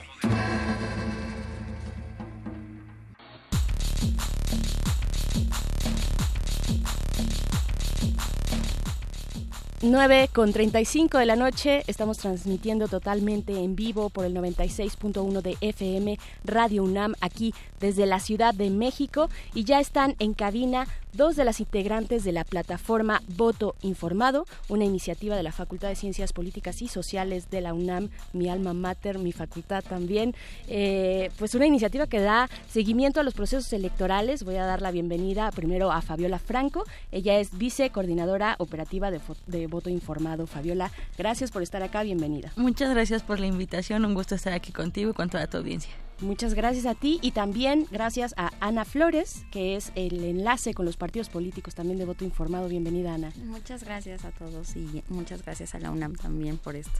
Sí, claro, sí, siempre. Gracias a la UNAM, gracias a que tenemos una radio universitaria y pública y gracias también a estas iniciativas que hay muchas en la universidad. Una de ellas es Voto Informado.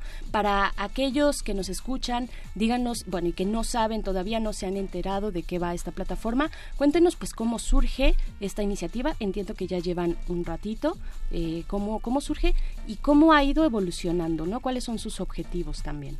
Ok, Bueno, pues mira, este voto informado surgió en el 2015 y empezamos primero haciendo este estudio a los diputados, bueno, a los candidatos a Diputación Federal.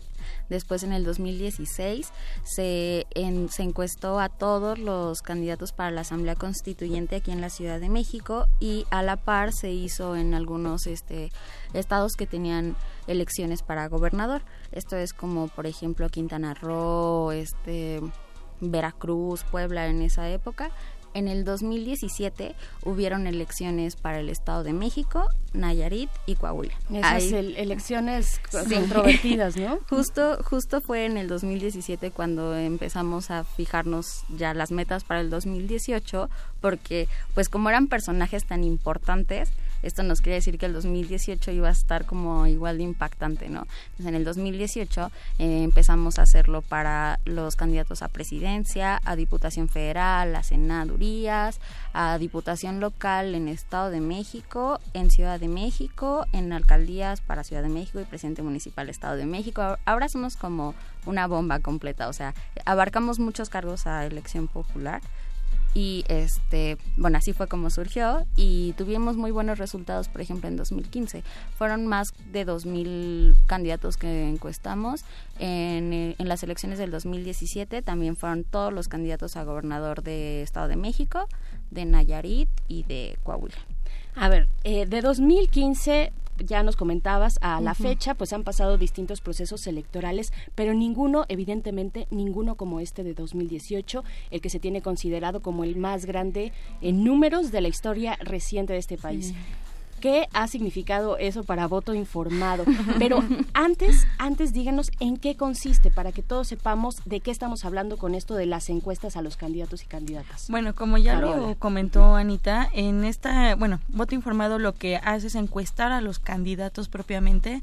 Eh, la idea también surgió porque era como de, oye, vamos a encuestar, bueno, siempre se encuesta a los ciudadanos, ¿no? De por quién vas a votar y cuál es el partido que tú votarías o el candidato, ¿no?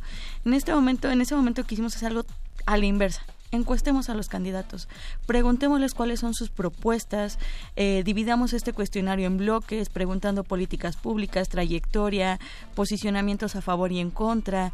Eh, ahorita los cuestionarios de voto informado están eh, compuestos por ocho grandes bloques, eh, nueve para presidente, hablando del tema de acciones que tomarían sí, eh, ya estando en la, en la administración pública, eh, políticas públicas, trayectoria, posicionamientos a favor y en contra de políticas muy específicas, por ejemplo, en el ámbito local de Ciudad de México, eh, ciclovías o ecobicis, este, el tema del aborto, por ejemplo, y así vamos haciéndolo por cada estado cuando es- encuestamos de manera local, eh, por cada... em, programa que tienen en cada estado, por ejemplo, temas de seguridad propiamente. Ok, bueno, pues un reto, un reto grandísimo. Eh, también preguntarles, bueno, ustedes son muy jóvenes, ¿no? casi como yo. Eh, ¿cómo, ¿Cómo se involucran los estudiantes de la, en este caso supongo solo de la Facultad de Ciencias Políticas y Sociales? ¿Cómo es? ¿Hay, hay una parte en, el- en la que trabajan con los estudiantes o son solamente eh, académicos? ¿Cómo funciona esta estructura de voto informado? O sea, es que justo no solo somos ya estudiantes de la facultad. Tal vez sí antes, en el 2015. Ustedes son egresadas. Bueno, no, no, no. Yo voy en octavo semestre de la facultad. Ah, o sea, eres estudiante Ajá, todavía. Sí, sí, sí, Ajá. todavía. Yo soy egresada ya, un ratito. Ok, Ajá. Fabiola es egresada, Ana es estudiante todavía. Sí, de octavo semestre. Y justo es eso. O sea, al principio, en el 2015, pues sí empezábamos como con puros estudiantes de la facultad, porque pues era algo muy local.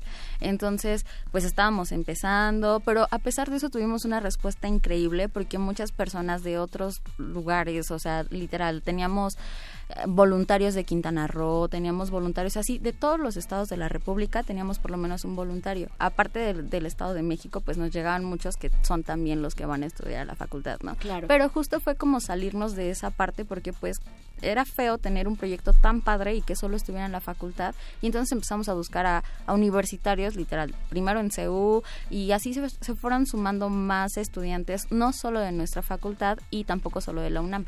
También llegamos a tener este, pues Puebla y Veracruz, la Universidad Veracruzana también se sumó a la iniciativa y después de la mano hicimos voto informado Veracruz y también Puebla. Ay, qué padre, qué bien, con, con otras universidades. Exactamente. una colaboración muy interesante. De ¿no? hecho, este año también estamos colaborando con la Universidad Veracruzana y en Puebla, en esta ocasión, la Ibero de Puebla decidió sumarse para hacer las encuestas locales. Eh, eh, pues los institutos locales de Estado de México, de Ciudad de México y próximamente el de Chiapas nos estarán apoyando también para las encuestas este a nivel local, ¿no? Entonces, como también dice Ana, bueno, los estudiantes en principio fueron voluntarios, se han sumado de otras universidades, tenemos chicos del TEC de Monterrey, del Ibero, de la UVM, de la FAT Xochimilco para la edición de videos y demás, este de la UAM, por ejemplo. Entonces, vaya, con el paso de los años, voto informado creo que va logrando cada vez más y más sus metas, no propiamente solo el de encuestar candidatos, sino de que más ciudadanos se enteren y de que más universitarios de todas las universidades del país se vayan involucrando en este en este proyecto. Y bueno, este año no solamente traemos el tema de los cuestionarios, que Ajá. es como nuestra parte fuerte, central, fuerte, ¿no? fuerte, ¿no? Ajá. Que nos Sí, sale el súper bien. objetivo principal. Exacto. Ay, Perdón, antes de que me digas todo lo demás que hace voto informado, ¿cuál es la recepción que han tenido por parte de las y los candidatos? O sea, como si, han, si, si acceden, Bueno. no acceden, ¿cómo es esta parte? Supongo que es bien compleja y cada caso es una historia distinta. Mira, de, de entrada te comento, tenemos tres modalidades para encuestar a los candidatos y ahorita Anita, que es quien es, es el enlace con los partidos políticos, podrá abordar un poquito más ese tema. Pero esas tres modalidades son, en primer lugar, los encuestamos cara a cara cuando los eh, partidos hacen sus capacitaciones previas al inicio de las elecciones. Hacen algunas como sesiones de capacitación de imagen pública, qué logos van a utilizar, cuál es La este foto para la foto para oficial para la todo. campaña, para la Ajá, campaña. para- exactamente. Ahí la verdad es que muy humildemente ponemos una mesita, unos roll-ups y nuestras cajitas con los cuestionarios y vamos alrededor de 15 o 20 chicos a encuestar a los candidatos y, y pues ahí estamos sentaditos y de verdad, de verdad. esperando sí, el momento Esperando ideal, el ¿no? momento, Ajá. van pasando de que van al baño o algo y ahí es donde, oiga, venimos de la UNAM y les contamos y dicen, ah, ok, yo contesto, ¿no? La verdad, muchos líderes de partido también nos han apoyado y nos han hecho presentaciones dentro de sus eh, eventos de capacitación como para darnos ese empujoncito y que sus candidatos contesten. En la mayoría de lo posible hemos tenido acceso a estos eventos, ¿no? Esa es la primera modalidad que hace voto informado de encuestar a los candidatos. La segunda que tenemos es vía telefónica igual los partidos nos, no- nos permiten acercarnos a sus candidatos de esta manera y entonces les hablamos y empezamos a hacer las encuestas, sobre todo cuando son encuestas a candidatos que son eh, territorialmente a veces difíciles de, de acceder a ellos, ¿no? O sea, encuestar a alguien en Baja California, este Tijuana, Chihuahua, no sé, es más complicado, entonces esa es otra modalidad. Y la última que tenemos es que los candidatos por voluntad propia deciden contactarnos vía correo electrónico, dicen yo quiero participar y entonces este cuestionario se les hace llegar y ellos lo firman, todos los cuestionarios llevan una firma, un sus- sustento para validar que sí fueron los candidatos quienes contestaron o que están validando estas respuestas. Y bueno, esas son las tres modalidades, pero historias de cómo han sido los candidatos de, de receptivos con este tema de los cuestionarios, Anita. No, o sea, es, sí ha sido, o sea, es que somos, obviamente yo no soy la única que se encarga de esto, ¿no? Pero O tú sea, lo coordinas, ¿no? Mm, algo así. O sea, es que en verdad son muchos candidatos. O sea, tenemos un universo enorme y, por ejemplo, con los diputados este, federales ha pasado que, bueno, no, en realidad es con todos, ¿sabes? Porque literal te dicen como de, no, bueno, sí, ¿sabes? Ahorita no puedo porque estoy entrando a un evento. O justo como ahorita están en campaña, pues todos te dicen como de, no, pues es que ahorita estoy en recorrido, pero háblame a las 11 de la noche pensando que tú no les vas a marcar. O literal te contestan como a las 3 de la mañana un WhatsApp en el que digan, ah, sí, yo te lo mando, pero pues nosotros como buenos estudiantes en final de semestre a esa hora estamos despiertos y literal les decimos como, de, ah, no, sí, ahorita, pues si tiene tiempo ahorita se lo hacemos. Hay gente que en verdad se ha levantado muy temprano, se ha despertado por lo menos para hacer una encuesta a un candidato. A mí me tocó literal un día tenía que hacer una a las 8, me dijo, márcame a las 8 de Sonora. Entonces yo me tenía que levantar, van dos horas A las- a- a adelante, las ¿no? seis de acá, de la Ajá, de ellos, México, ¿no? dije, está bien, o sea, sí, no me trato nunca de levantar temprano porque me cuesta mucho trabajo, pero dije, no, está bien, todo sea por voto, y ya sí, estaba haciendo la encuesta toda dormida y cosas así, pero o sea, sí, también, eso ha sido los buena onda. Pero también tenemos ¿Sí los les ha mala tocado onda. experiencias complicadas? O sea, ¿Se justo puede en saber este con quién específicamente? Ah, A ver, no No, verdad, creo. Mira, mira, a lo mejor el nombre de un candidato no, Ajá. pero pero en general no- eh, en cualquiera de las tres modalidades nos ha tocado este presencial nos ha tocado que nos empiezan a discutir las, las preguntas que tenemos de por qué me estás preguntando esto ah bueno es que un comité académico compuesto por este el doctor José Woldeberg, Lorenzo Curcio el doctor Castañeda una serie de personalidades importantes aprobaron este cuestionario o sea no me lo inventé yo hoy de verdad.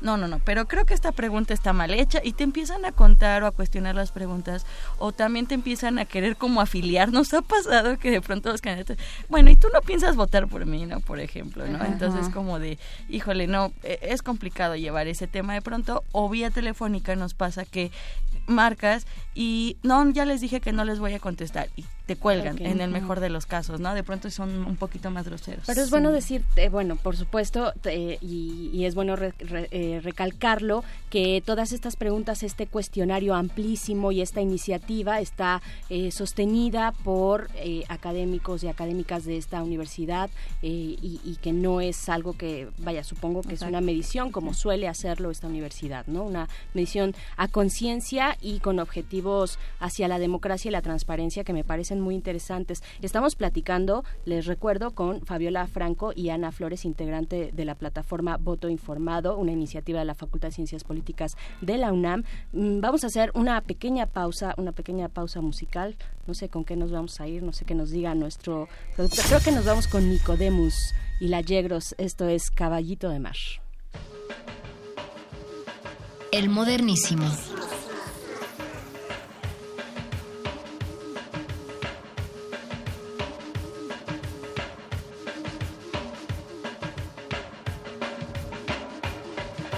see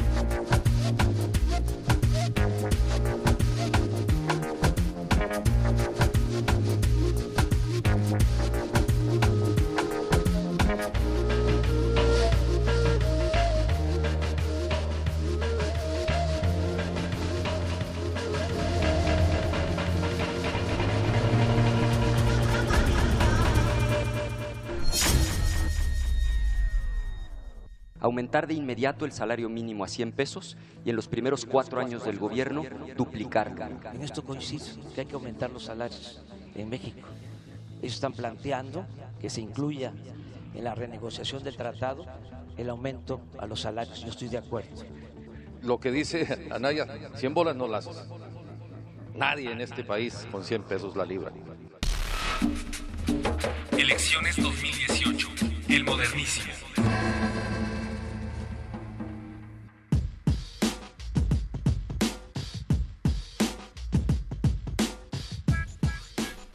Gracias por seguir en sintonía con Radio UNAM. Esto es el modernísimo de resistencia modulada. Yo soy Berenice Camacho y conmigo en esta cabina está Fabiola Franco y Ana Flores, ambas integrantes de plataforma de la plataforma Voto Informado, de la cual hemos estado hablando y continuamos hablando para saber, en opinión de ustedes, chicas, que además hay que decir, bueno, eh, Ana, tú eres estudiante todavía, octavo semestre me decías, eh, Fabiola, pues eres muy joven, ya eres egresada, pero eres también muy joven y nos contabas pues esta participación de los jóvenes para eh, plataformas de este tipo, que hay varias en la UNAM distintas, pero dirigidas hacia las elecciones y a la democracia, pues eh, preguntarles a ustedes cuál es la relevancia de las plataformas digitales durante este proceso electoral, en general los procesos electorales, pero creo que este ha sido, ha marcado una pauta, cada vez más, ¿no? Cada vez nos ponemos un reto mayor en todos los sentidos con eh, cuando nos involucramos con las redes sociales y la democracia, ¿no? ¿Cómo ven ustedes esta transformación?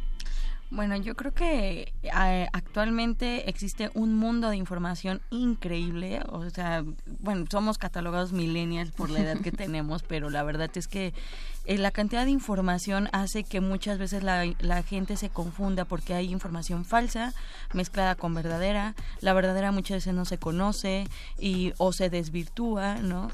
Entonces es un tema súper complicado y para eso deben de existir este tipo de plataformas. No solamente voto informado, por ejemplo, en la UNAM está Observatorio 2.0 que monitorea las redes sociales de los candidatos y te va marcando como una pauta de cuál es el desempeño, ¿no? De, de los candidatos en materia digital, por ejemplo.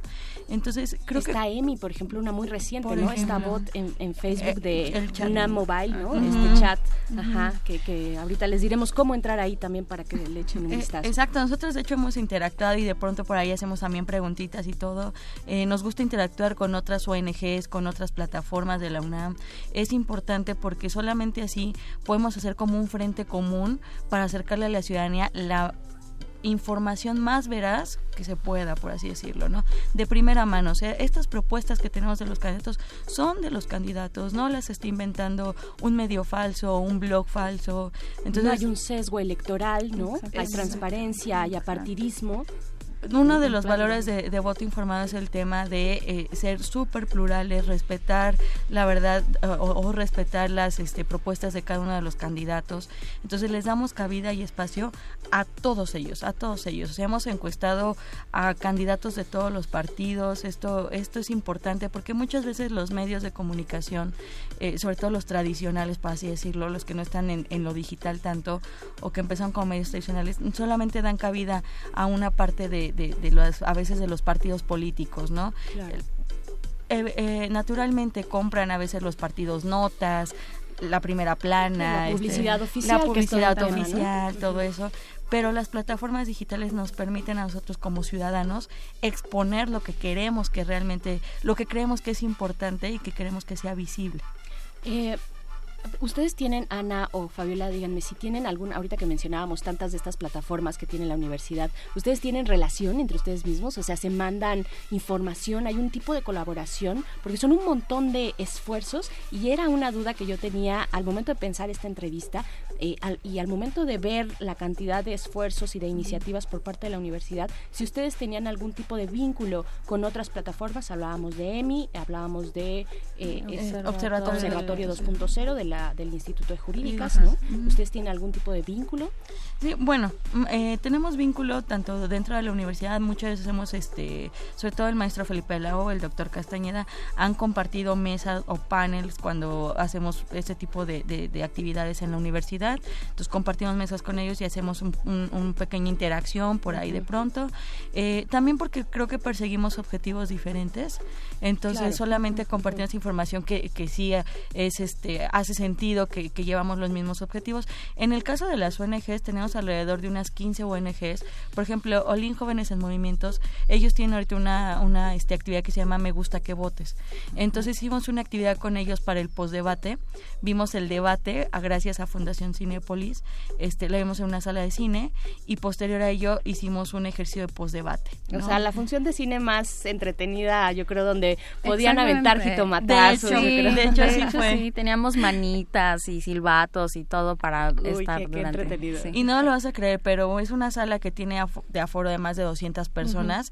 Eh, creo que nada más las dos filitas y hasta adelante donde nadie se quiere sentar, pero todo estaba lleno. O sea, rompemos hasta paradigmas con ese tema pensando que a los jóvenes no nos interesa eh, los procesos electorales y mucho menos ver un debate a las nueve y media de la noche. En domingo. En domingo. Ajá. Y estamos en una sala de cine viéndolo muy felices todos. Ahí, bueno, ya sabes, riéndose de algunas exposiciones, gritando, Claro, claro. todo. Entonces, ese tipo de actividades las hacemos con muchas ONGs, con Fundar, con este artículo 19, Borde Político, Wikipolítica, o sea, tenemos Todos un... esos son buenos amigos de este programa, han estado por estos micrófonos con gran regularidad. ¿Qué te puedo decir? Entonces, además traemos como Ágora Digital, que es otro de los proyectos que tiene voto informado y que en- dentro de Ágora Digital pues hacemos un monitoreo también un poco de redes y de spot de los candidatos. Tenemos Voto Informado TV, donde tenemos 50 preguntas por México. Son videos de 7 o 15 minutos más o menos es la duración con con el candidatos presidenciables, candidatos a jefes de gobierno, líderes El de partido, sobre eh, su trayectoria de vida o cuál es su libro favorito, su película favorita. Más de su vida La parte cotidiana más que humana. parte Una parte más humana. exacto. Y de pronto por ahí les metimos un, un bloque así como muy juguetón de a favor o en contra de la legalización de la marihuana, a favor o en contra del aborto. Preguntas bastante de pronto difíciles que las digan de bueno, manera... son las grandes preguntas de estos debates O sea, y de las ¿con el sí entrevistas o y no? que les dan la vuelta. Pues ahí están. Chicas, eh, se nos empieza a acabar el tiempo, pero no quiero irme sin antes preguntarle qué habrá eh, eh, por parte de voto informado para el 2 de julio en adelante, cuando esperemos, y seguro así será, y tendrá que ser así, habrá un país que se despierte al otro día de la jornada electoral. ¿Qué trabajo tienen ustedes pensado para este, para ese proceso post-electoral? Bueno, vamos a tener una eh, memoria filmográfica donde van a poder el ver el recuento en video de todo lo que hicimos, nuestras actividades diarias.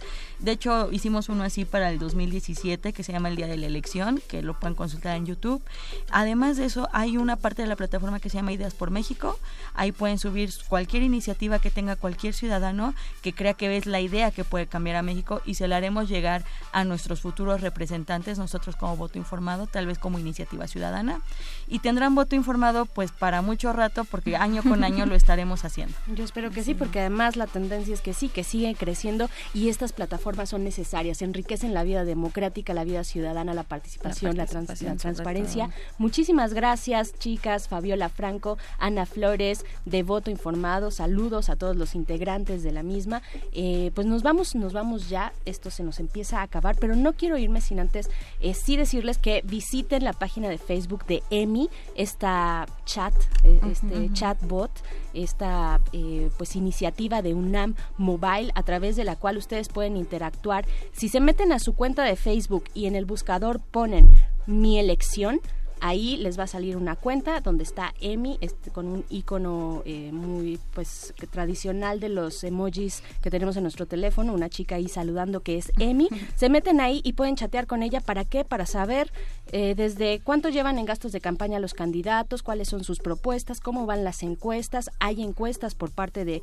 eh, este mismo proyecto. Por ejemplo, la última encuesta de esta plataforma pone a Andrés Manuel López Obrador con 49% de la preferencia, a Naya con el 30%, Mit con el 19% y Jaime Rodríguez Calderón con el 2%. Esto fue de una muestra de 12 mil personas que recogieron a través del mismo chat. Así es que, bueno, una más de las iniciativas, vayan y sigan a Emi, si les es posible, a través de su cuenta de Facebook. Pues muchas gracias a Voto Informado. Gracias, chicas. Y gracias a ustedes por haber seguido esta emisión de El Modernísimo. Nos escuchamos la próxima semana. Quédense, quédense aquí en Resistor, Resistencia Modulada, Radio UNAM. Muy buenas noches. Elecciones 2018. El modernísimo. Última página del fanzine. Pero mientras el futuro esté desigualmente repartido, buscaremos llegar a él. El modernísimo.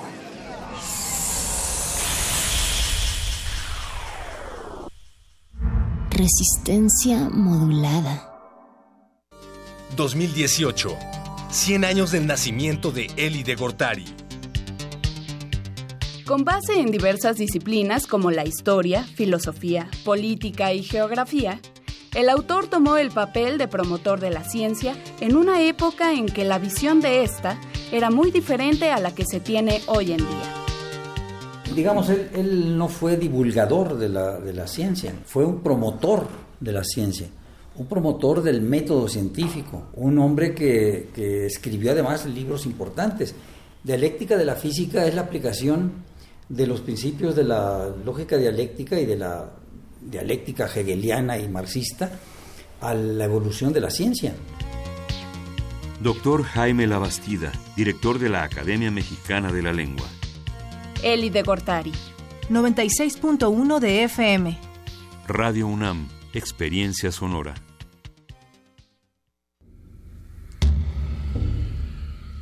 Blancos sobre negros sobre rojo. Perdido está el reino. Perdida la tierra y la sangre. Danza experimental, teatro, performance y video proyección escénica. Radio UNAM te invita al unipersonal La Reina Roja o La Sangre que Retorna. Teatro corporal, danza, proyecciones, poesía, música en vivo y performance. Todos los martes de mayo a las 20 horas en la sala Julián Carrillo de Radio UNAM. Adolfo Prieto, 133, Colonia del Valle, cerca del Metrobús Amores. Entrada libre. Perdido el tiempo, pero el sol, señora divina, el sol y la luna siguen su curso eterno. Radio UNAM, experiencia sonora. ¿Conoces el certificado de avanzar contigo? ¿Qué apoyos necesitas para solucionar tu situación personal y familiar? Para que tu solución se haga realidad. Desprende el certificado firmado. Este es nuestro pacto contigo en el que nos comprometemos a solucionar tu realidad. No olvides conservar tu tarjeta Avanzar contigo. Tú también obtén tu certificado de compromisos. Es la forma de solucionar tu situación personal. Tu necesidad es mi compromiso. Vota por MIF, candidato por la coalición Todos por México. PRI. Cuando López Obrador llegó a jefe de gobierno, creímos que el cambio llegaría a la Ciudad de México. Pero no fue así. Nos prometió seguridad. Pero cuando miles nos manifestamos por la crisis de inseguridad, solo respondió con su desprecio. Prometió que la economía crecería, pero solo aumentó la deuda y el desempleo. Y ahora repite las mismas promesas, solo por su obsesión de poder. López Obrador ya gobernó y gobernó mal. Conoce la verdad en hablemosdefrente.mx. Vota por los candidatos a diputados y senadores del PAN. La mafia del poder es una basura, es una planadora que quiere aplastarnos. Descuídate un instante, uno solo, y estos desgraciados te aplastan. Te aplastan con sus abusos, sus robos, su corrupción y la inseguridad. Te aplastan con sus brutales aumentos a la gasolina, al gas, a la luz, a los medicamentos y al costo de la vida. Si quieres un cambio verdadero en tu vida, súmate al Partido del Trabajo. Juntos haremos historia. El PT está de tu lado. Detrás de cada cuadro yace una historia alterna, una faena de resistencia en torno al celuloide.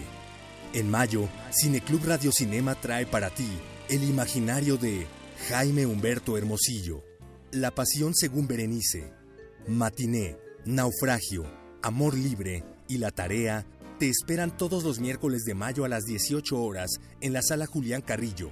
Entrada libre. Ven y adéntrate en el abismo de las emociones, aquí, en Radio UNAM, Experiencia Sonora.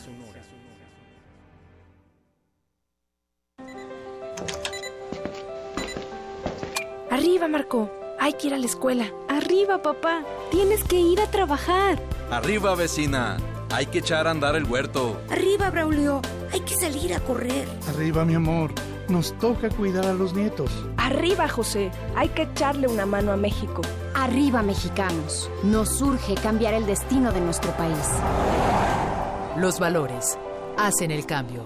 Partido Encuentro Social. Cada día llegan más. Pues sí. Desde que el gobierno le paga a los supermercados el transporte de la alimentación que no vendió, ahora nos traen mucho más comida. ¿No quiere que les ayudemos? Hoy no, gracias. Pero ya sabe, si necesitamos ayuda, les decimos. En México se desperdicia suficiente comida para alimentar a 20 millones de personas diariamente. Por eso el Partido Verde promoverá reformas a la ley para abrir bancos de alimentos en beneficio de personas necesitadas. Partido Verde, tu bienestar es nuestro deber. Candidato a la presidencia de la República, coalición Todos por México, Verde PRI, Nueva Alianza. Nuestros hijos son golpeados y desaparecidos por la mafia y la complicidad. Lo que le pasó a este joven nos está pasando a todos. Llevamos 20 años secuestrados. ¿Por quién? Por una pseudoizquierda que solo beneficia a su clientela y no invierte en seguridad.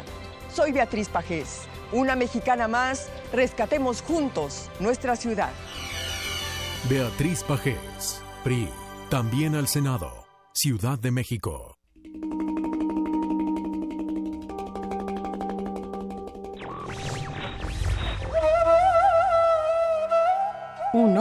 Tiene que ir muy lejos para saber hasta dónde se puede ir.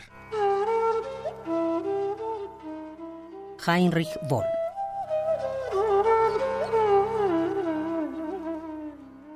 Radio UNAM Resistencia modulada.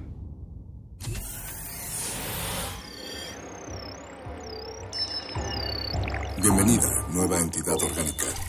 Relaja tus oídos mientras procedemos a analizar tu sistema. Estás a punto de integrarte a una red que conecta al sonido con el conocimiento. Acceso permitido. Por favor, respira, relájate y prepárate para la abducción. Resistor. Esto es una señal.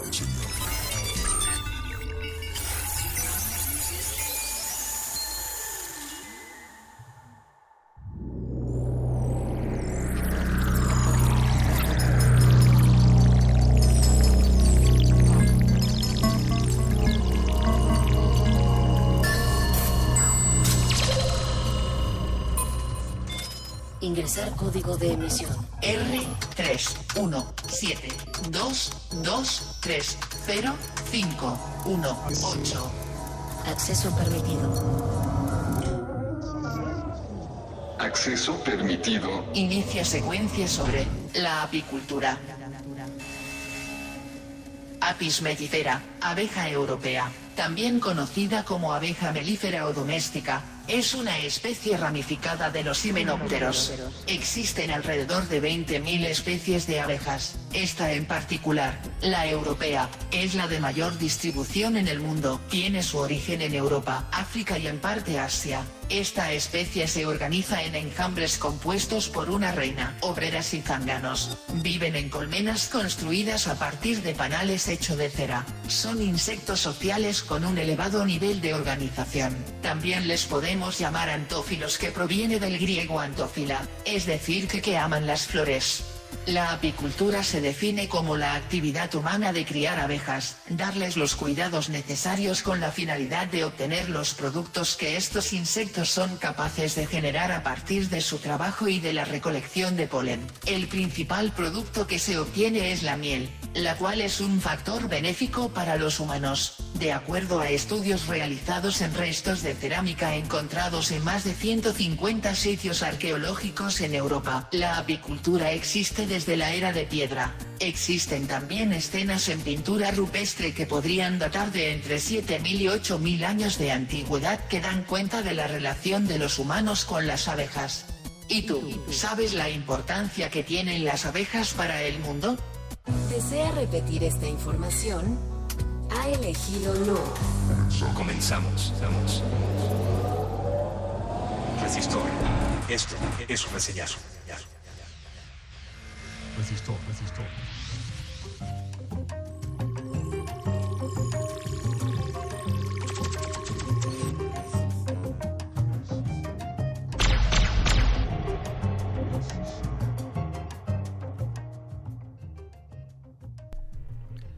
Bienvenidos sean ustedes a una emisión más de este Resistor, su sección de ciencia y tecnología favorita, que es parte de la barra programática de resistencia modulada.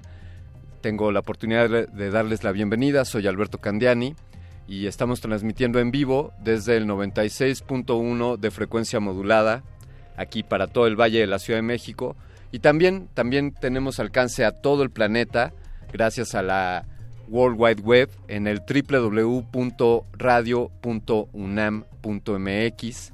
Esta noche este resistor estará dedicado a hablar sobre, sobre unos seres que son capaces de transformar la materia en algo más.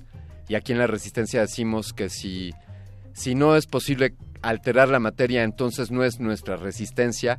Es por eso que hoy le dedicaremos esta emisión a hablar sobre la apicultura, propiamente la, la actividad que consiste en cuidar, en criar a las abejas, a estos maravillosos insectos que nos dan tanto sabor en la vida, a estos insectos que aman, aman a las flores literalmente.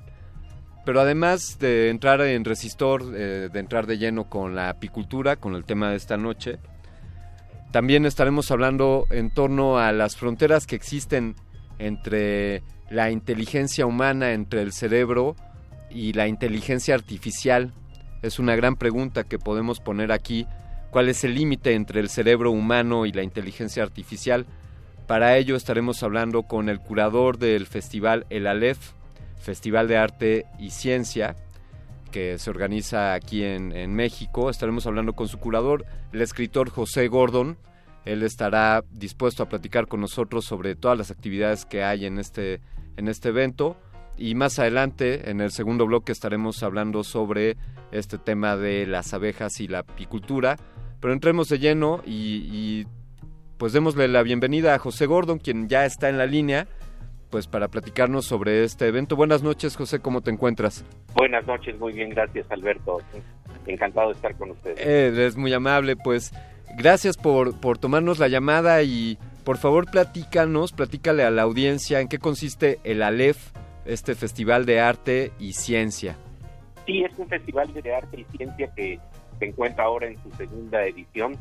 Va a comenzar el 30 de mayo hasta el 3 de junio se va a llevar a cabo en el Centro Cultural Universitario y el propósito de este encuentro es precisamente ver cómo se pueden comunicar las expresiones del arte y la creatividad que se expresa en la poesía y en las eh, expresiones relacionadas con literatura, con teatro, con danza, eh, junto con la creatividad y la imaginación que se expresa en la ciencia.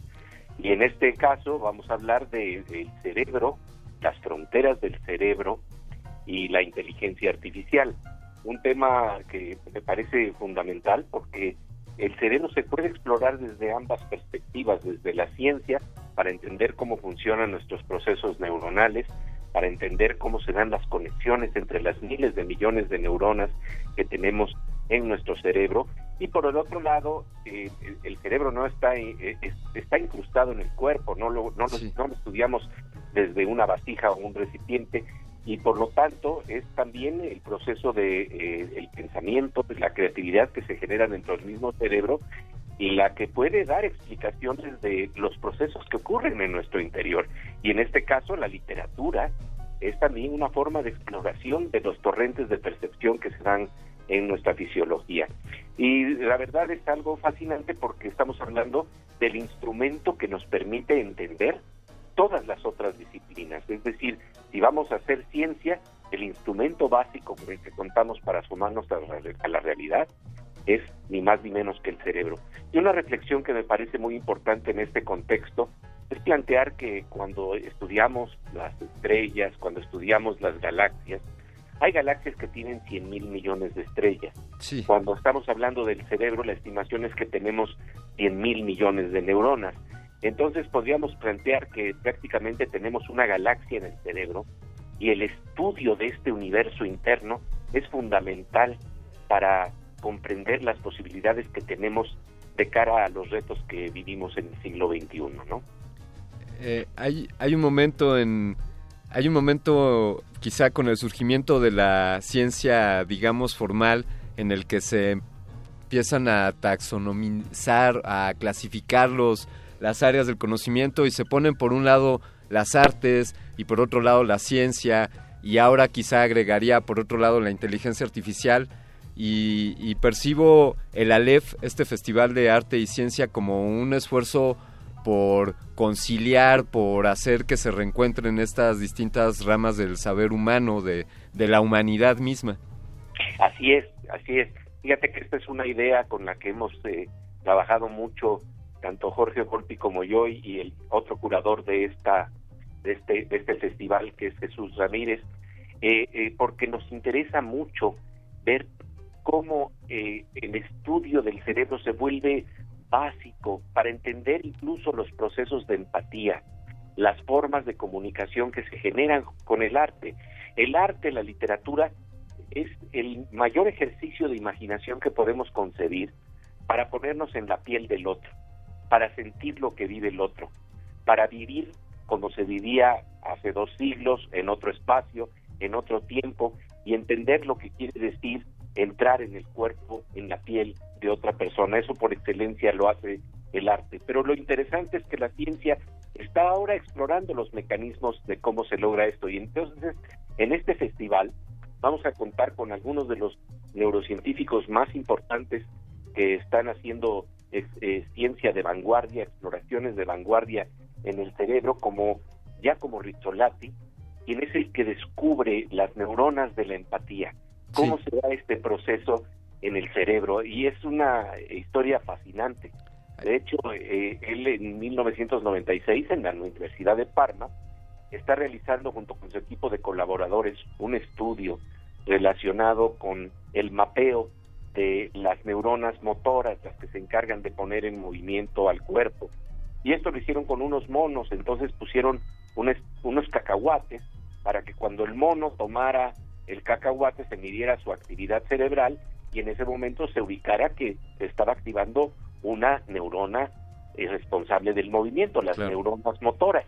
Pero la leyenda urbana que, circula entre los colaboradores del doctor Rizzolatti es que en un momento dado eh, uno de los eh, científicos entró al, salón donde se hacía el experimento, vio los cacahuates y se le olvidó que estaban hechos para el experimento, empieza a comerlos, pero resulta que hay un mono que en el fondo todavía tiene puesto el equipo de medición de su actividad cerebral y en el momento en que el eh, científico empieza a comer el cacahuate, al mono se le encienden las neuronas.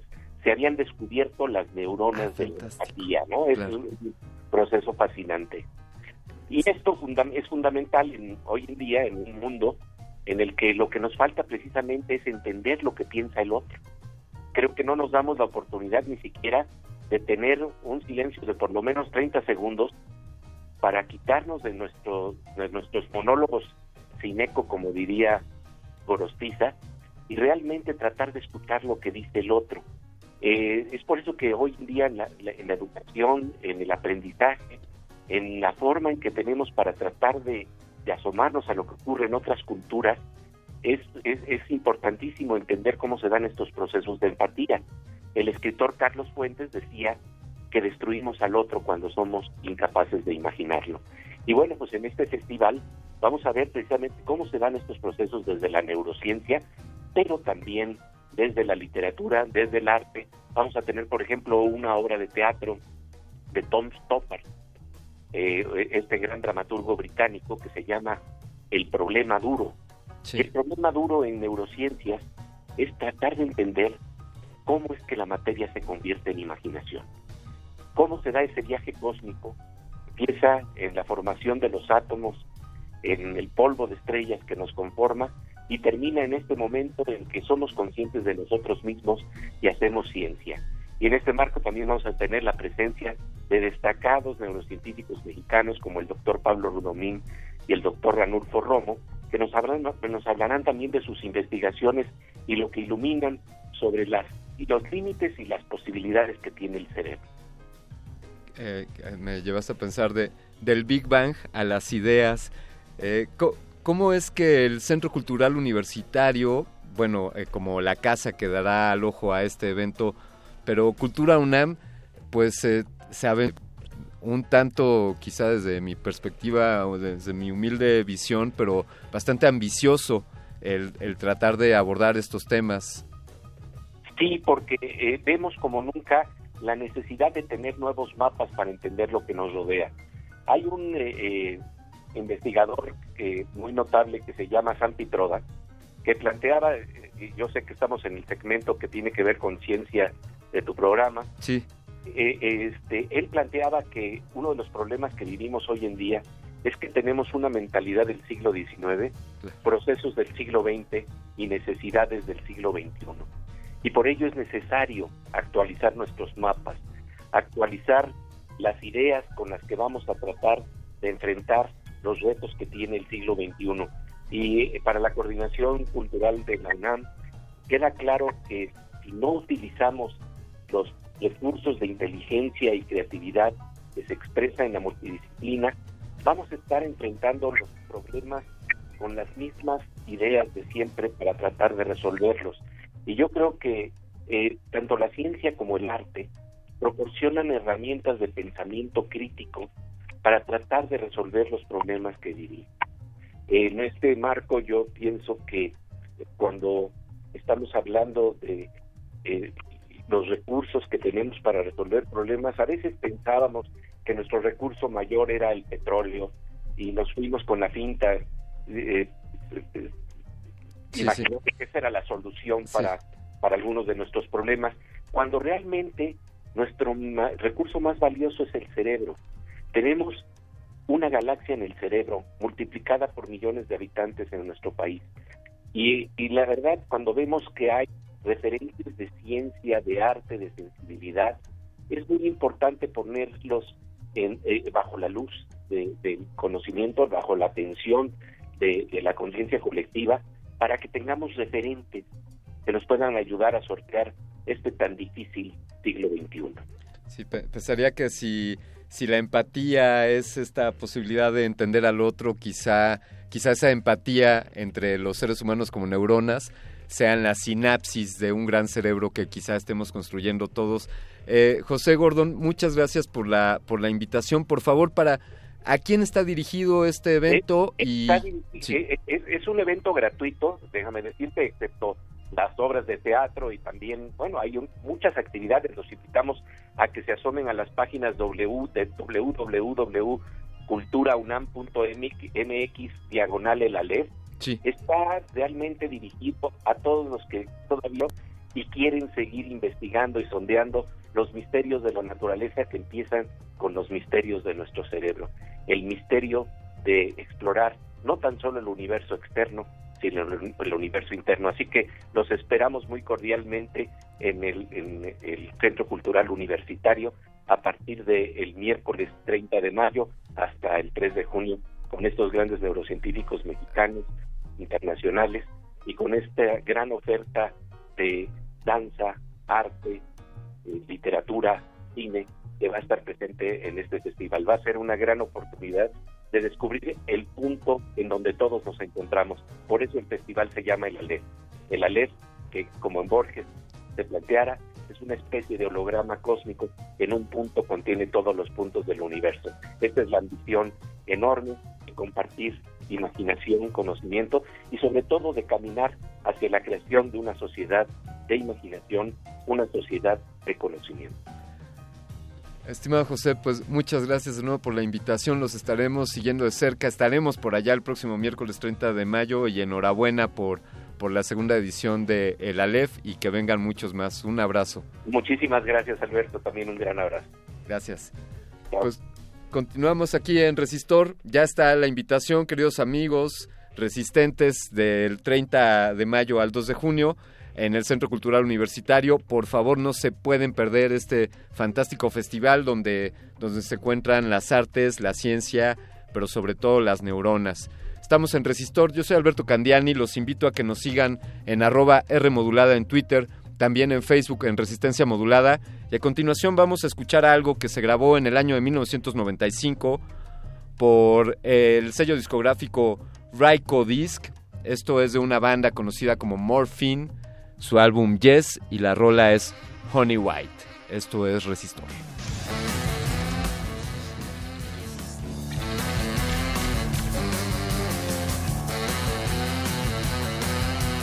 Resistor. Esto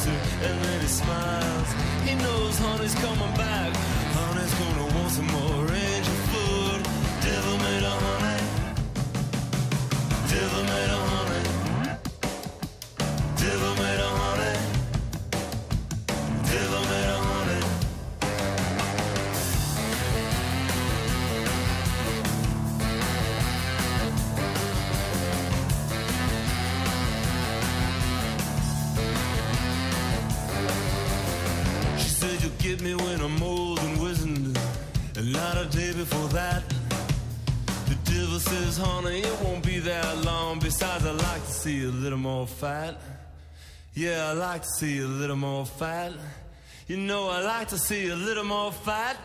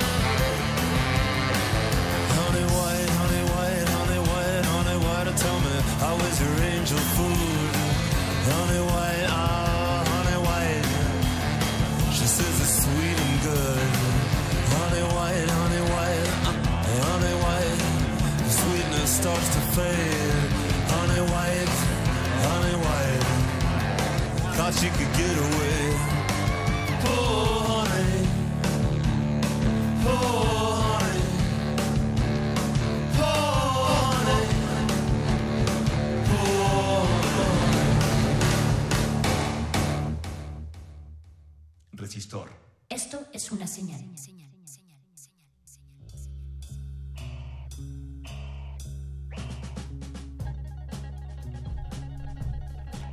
Resistencia modulada. Continuamos aquí en este su espacio resistor sobre ciencia y tecnología. Ya está la invitación, nos veremos la próxima semana ya por el Aleph. Y vamos a dar pie para, para comenzar a hablar sobre el tema que nos compete esta noche. Ya que, como todos ustedes saben, esta semana la resistencia modulada se vistió de amarillo y con el amarillo pues vienen varias ideas asociadas. Desde luego, pues la mayoría de los que nos están escuchando seguramente pensarán en los Simpson como amarillo. Algunos escuché hoy, hoy decirme pues los Minions, también pues los Minions también son amarillos. Creo que la varicela. Eh, los invito, los invito a comentar en redes sociales, en Twitter o en Facebook, arroba R modulada en Twitter y Facebook Resistencia Modulada. Eh, pues sobre ustedes qué les inspira el color amarillo, qué les parece el amarillo. Y, y dentro de este marco, eh, pues es que nosotros en Resistor tomamos el camino de hablar sobre estos, estos pequeños insectos que seguramente todos ustedes conocen, estos antófilos, como les dicen los griegos, ya que son seres que aman, aman a las flores. Como escucharon ustedes, son, bueno, hay más de 20.000 especies, eh, hay más de 20.000 especies de abejas, no todas ellas se organizan de la misma manera. Eh, de hecho, muchas de estas especies, quizá la mayoría, sean abejas solitarias, que no necesariamente conforman un enjambre. Pero de las que hablamos y de la que todos nosotros conocemos, también conocida como pues, la abeja eh, doméstica o casera o europea propiamente, es la que conocemos que pues hace enjambres, que con estos grupos de enjambres entre reina, obreras y zánganos crean panales y estos panales crean una, una colmena. Pero estos animales tienen una importancia mucho mayor que la que yo les pueda decir en este eh, breve comentario. Y pues esta noche, para hablar al respecto, hemos hablado, eh, hemos invitado a alguien que se dedica a trabajar con las abejas. Él es un apicultor, además de ser egresado de esta honrosa casa de estudios, la Universidad Nacional Autónoma de México, como economista. Y yo platicaba con él y me decía, bueno, pues es que yo soy economista, pero me dedico a esto de, las de la apicultura. Y yo creo que la economía es un área que puede estar presente en todos los aspectos de la humanidad y desde luego en la apicultura. Le doy la bienvenida a la cabeza de Apicultura MX, él es Alfonso Cestelos. Alfonso, ¿cómo estás? Muy buenas noches, bienvenido. Buenas noches, muchas gracias por la invitación. Gracias a ti por, por acompañarnos y sobre todo gracias por trabajar con, con las abejas. Eh, por favor, platícanos un poco desde hace cuánto trabajas con, con estos insectos? ¿Cómo, cómo llegaste a ese camino? Sí, hace, empezamos hace seis años, eh, un amigo y yo, Antonio Quirarte, este, un buen amigo, un día nos fuimos a desayunar y me, y me hizo un comentario así como, ¿sabes que se están muriendo las abejas?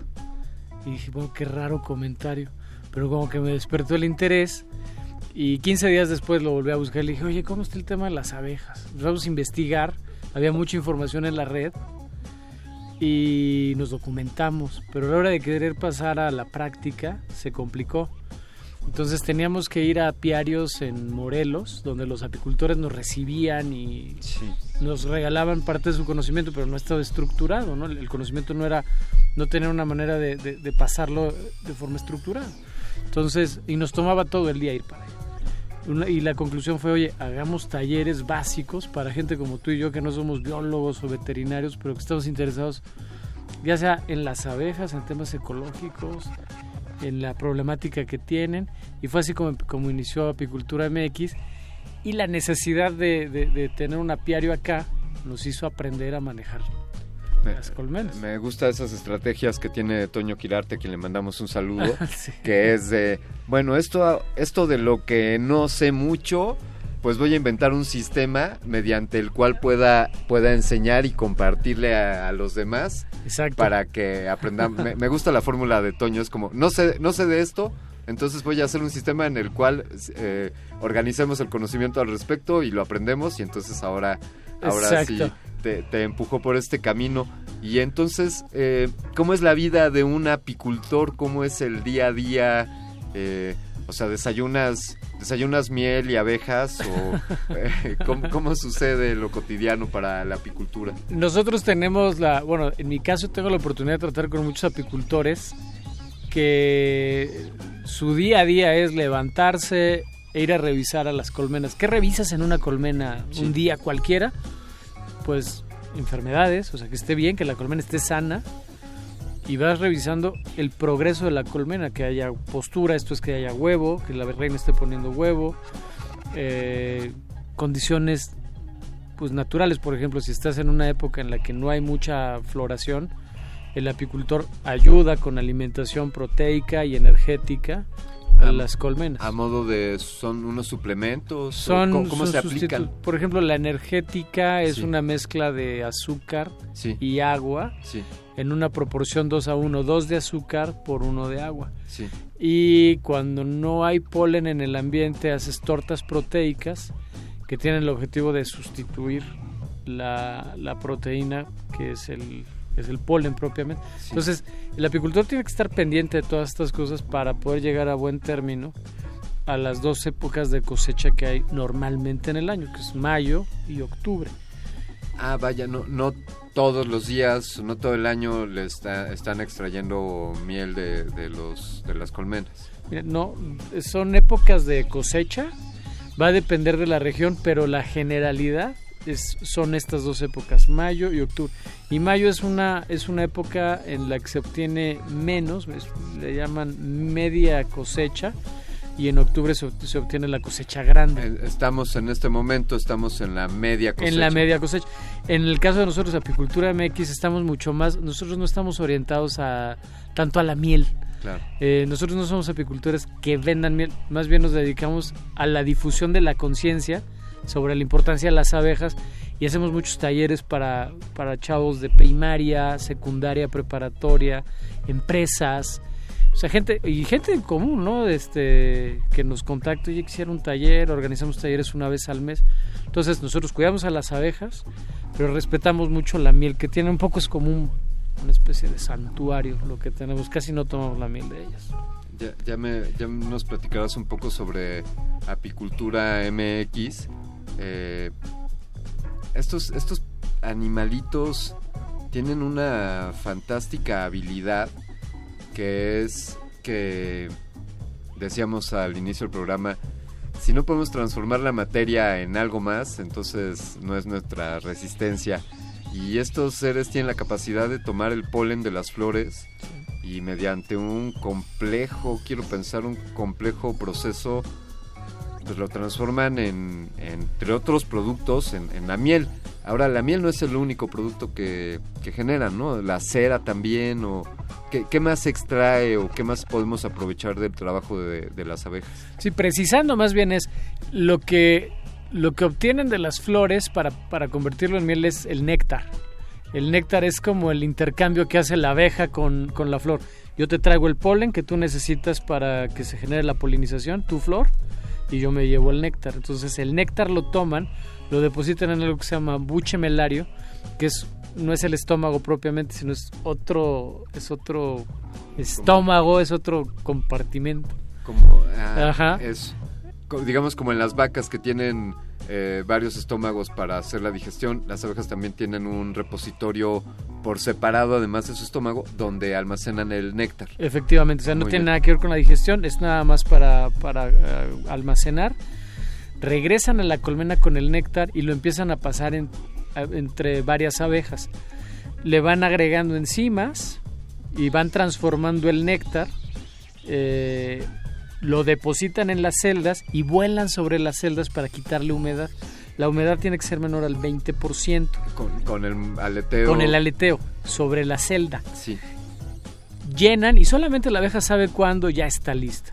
Y cuando ya está lista, la, la van a opercular, entonces la van a cerrar con cera. Y en ese momento ya estás ante la presencia de la miel. Entonces, sin las abejas, sin el proceso que ocurre dentro de ellas, con las enzimas que le van agregando cada vez que se la van pasando, no existiría la miel. El polen propiamente lo que hacen es recolectarlo. Ellas tienen tres pares de patas. Con el primer par de patas se limpian. Ellas están llenas de pelos hasta en los ojos. Ellas son, son todo pelos. Por eso son el, el- el- el polinizador más eficiente que existe, porque no hay manera que no se les pegue el polen. ¿Me entiendes?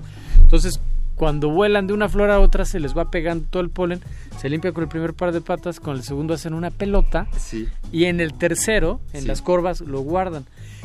La, la miel y el polen constituyen la dieta de la abeja. Lo unen en algo que se llama pan de abeja.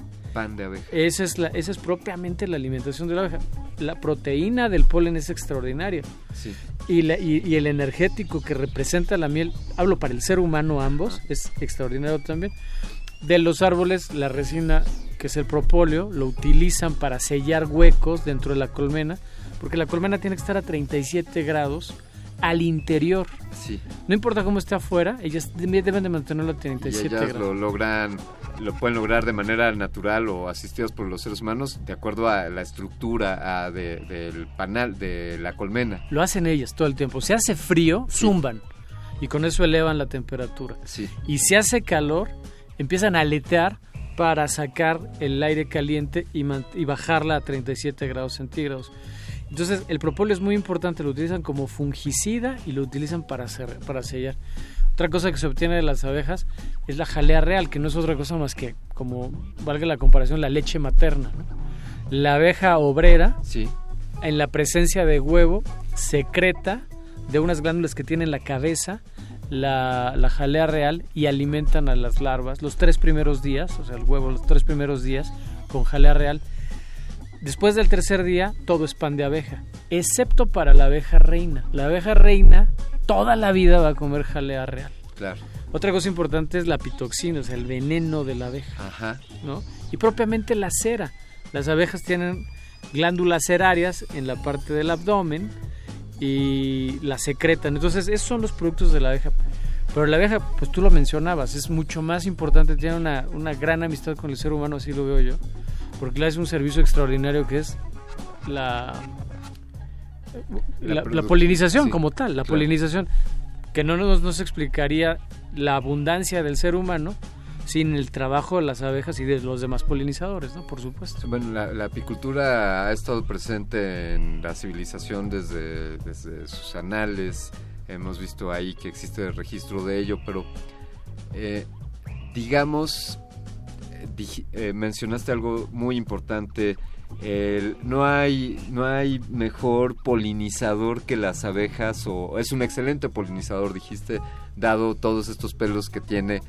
Y qué impacto tiene el trabajo de polinización de las abejas a nivel planetario eh, ¿qué, qué, qué tan relevante es o sea en qué medida las, las abejas son responsables de la polinización de las plantas del mundo. El dato que te puedo decir es, se calcula que el trabajo de las abejas, si se pagara, al año tendría un costo de 152 billones de euros. Tú imagínate lo que sería meter a la economía, yo como economista, que le metieras 152 billones de euros como costo de producción. Piensa en frutas, vegetales, cereales. Se volverían impagables. Y esto es cada año. Entonces, el servicio que hacen económicamente es... Por eso se les nombró en 2017 la especie más importante para el ser humano. En, esos términos. En esos términos, en el apoyo que le dan la polinización se ha tratado de polinizar a mano, en China lo han intentado y es súper ineficiente. ¿no? O sea, tú puedes polinizar algo que esté más o menos a una, altura baja y de, eso a que puedes poner varios polen dentro de la, de la flor, ¿no? En, el, en, la parte femenina de la flor. Pero de eso a que prenda, eso es otra cosa. Ahora imagínate hacer el trabajo en una planta de 3 o 4 metros, ¿no? O en, o en árboles más altos. Entonces, por eso es que la abeja, la abeja tiene 50 millones de años de evolución. Antes era grande, más grande, era, era, era carnívora, o sea, comía otros insectos. Comía otros insectos. Y fue evolucionando hasta convertirse en lo que hoy conocemos. Un, un insecto peludo que es el más extraordinario polinizador, el más eficiente. Y cuando piensas en una colmena, piensa en un superorganismo inteligente, bien organizado, que está trabajando todo el tiempo en función ¿Cuántos individuos viven en una, en una colmena como las que manejan ustedes? Nosotros tenemos colmenas desde 15.000 hasta 60.000. Eh, Obreras. El 99% de la colonia son obreras, sí. el 1% es zángano y solo hay una reina por cada colonia, ¿no? Son unos seres sin duda fascinantes, Alfonso, y qué maravilla que tú estés dedicado a esto. Eh, vamos a Vamos a poner un poco de música, si, si te parece, además tiene algo que ver con, con la miel de las abejas y después de ello continuamos charlando al respecto. Estamos aquí en Resistencia Modulada, los invitamos a interactuar con nosotros, arroba R Modulada en Twitter. Estamos esta noche hablando sobre la apicultura, tenemos en cabina a Alfonso Cestelos, él es economista, pero sobre todo es un apicultor. A continuación vamos a escuchar esto que originalmente fue compuesto por Sonny Boy Williamson, o también conocido como John Lee Williamson. Esto es algo de blues, ya que han notado que en Resistor nos gusta el blues. Esto fue grabado por allá en 1938 y se llama Honey Bee Blues. Estás escuchando Resistor.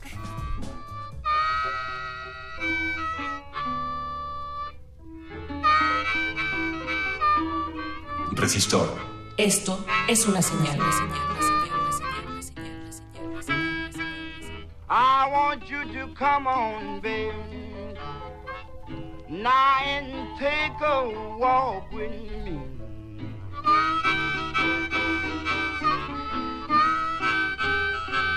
I want you to come on, baby. Now and take a walk with me.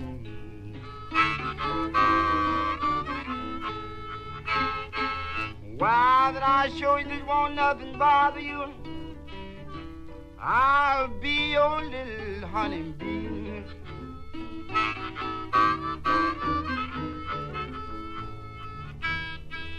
I will make you honey in the morning.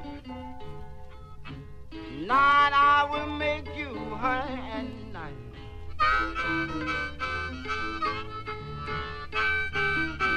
Now I will make you honey in the morning. Night I will make you honey at night.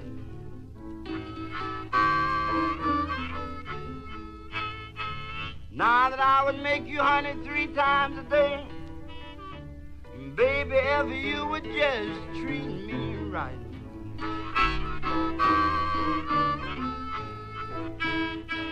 While we will take a walk out in the park. Nine sit down on some little shade tree.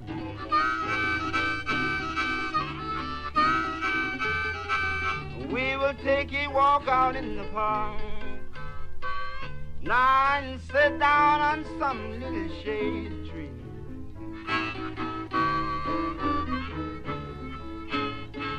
While now you said that I was your baby and that I could be your little honey.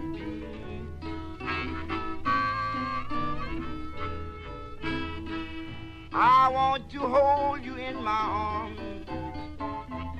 Baby, I want you to hug me tight.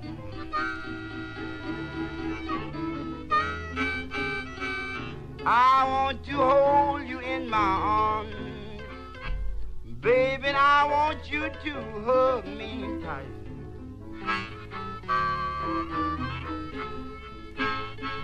Now, because you said that I was your honeybee, and I couldn't make your honey just right.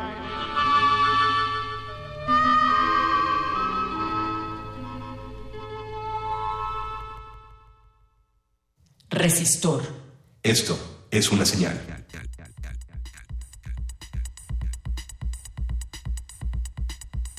Escuchamos algo de blues grabado por allá en 1938 en Aurora, Illinois. Hay algo de mandolina, algo de armónica, pero sobre todo la guitarra de Joe Williams haciendo música y resistencia desde los principios de, las grabaciones. Le damos, le damos la bienvenida a Andrés Ramírez que está tomando el pilotaje de esta nave. Esperemos que nos conduzca hasta el puerto adecuado. Muchas gracias Andrés. Desde luego un agradecimiento al doctor Arqueles y a Oscar El Boys quienes están aquí en la producción. Sin ellos esto no sería posible. Y desde luego, pero sobre todo, un agradecimiento a Alfonso Cestelos, quien está acompañándonos para hablar sobre las abejas. Alfonso, decías hace rato que eh, durante el 2017 fue considerada como la especie más importante para el ser humano. Poniendo un poco en perspectiva, pues podríamos decir que el ser humano se ha aprovechado, eh, no lo pongo ni positivo o negativo, simplemente hemos aprovechado, explotado, utilizado recursos de la naturaleza, desde luego, pues eh, la agricultura, eh, la ganadería y pues la apicultura. Y entonces si son una especie tan importante para nosotros, ¿cuál es la situación de las abejas?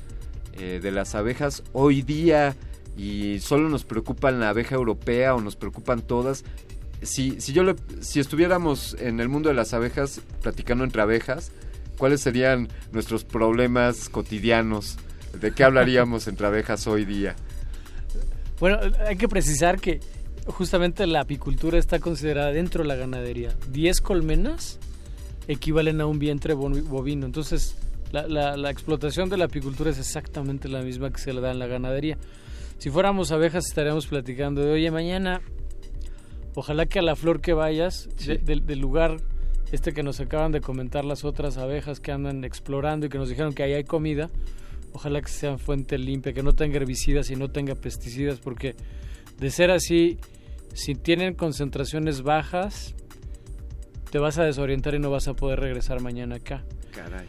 Pero si son concentraciones altas te vas a morir ahí. Ojalá que no te pase a ti o que no me pase a mí. O sea, entre abejas dirían, ay, fíjate que mi primo abejín eh, parece que comió de una flor que tenía pesticida y pues no regresó. Sí, no sabemos si fue un pesticida o un herbicida, pero no regresó. Eso es, ese es uno de los principales problemas. ¿Qué, qué, ¿qué dirían de, del clima, por ejemplo, o de la polución, de la contaminación, además de los pesticidas? Eh, del segundo tema que, que, platicaríamos tú y yo sería, ojalá que uno de los zánganos sí. que anda en otras colmenas no traiga barroa, porque este parásito entra en etapa de larva, de, o sea, cuando la abeja es larva, se deposita y se, mal, se come ciertas partes de la abeja donde pueden nacer algunas de nuestras hermanas sin, ave, sin alas, sin antenas, eh, sin patas. Y cualquier individuo en la naturaleza que nace con esas malformaciones pues es una colonia que tiene menos posibilidades de supervivencia. Y ya en etapa de adultas la barroa se posa también sobre la abeja y déjame ponerte un ejemplo. Imagínate que tú trajeras todo el día a un conejo de unos 15 kilos, cargando todo el día en la espalda, que te estuviera mordiendo y que tú chupara la sangre. No podrías desarrollar tu día a día normal. La barroa representa un poco eso sobre la abeja, es un gran peso. Chupa la hemolinfa, que es la sangre, lo, lo comparativo a la sangre de las abejas. Y esta, es, esta plaga para las abejas es mortal. A nosotros la barroa nos ha matado colmenas de 60 mil abejas en dos meses. O sea, es verdaderamente terrible. Es el, según la segunda causa. Por, déjame darte un dato. Hasta 2006 había 70 millones de, de colmenas en el mundo. Sí. De apis mellifera. Estamos hablando de apis mellifera, Que la abeja la que- europea. no propiamente la europea, Muy porque también hay apis mellíferas en otras latitudes, ¿no? O sea, eh, en México tenemos apis mellifera eh, endémica, Muy bien. que es la abeja que produce miel como tal. Y nosotros tenemos algunas abejas que producen miel, eh, que son, por ejemplo, las trigonas, ¿no? Eh, las meliponas, pero hablando de la del apis mellifera, la, la más conocida, que es la que se da en Europa, y de, de- y de esa abeja hay muchas razas, caucásicas, córdobas, ligústicas, o sea, hay muchísimas. Los principales, de estas, de estas abejas había 70 millones hasta 2006. De 2006 para acá ha habido una pérdida de más del 35% de las colmenas. En México se, tiene, se tienen datos de Zagarpa de cuando menos 25% de colmenas, de menos colmenas de 2010 a, 2000 a 2016. Entonces el tema es importante.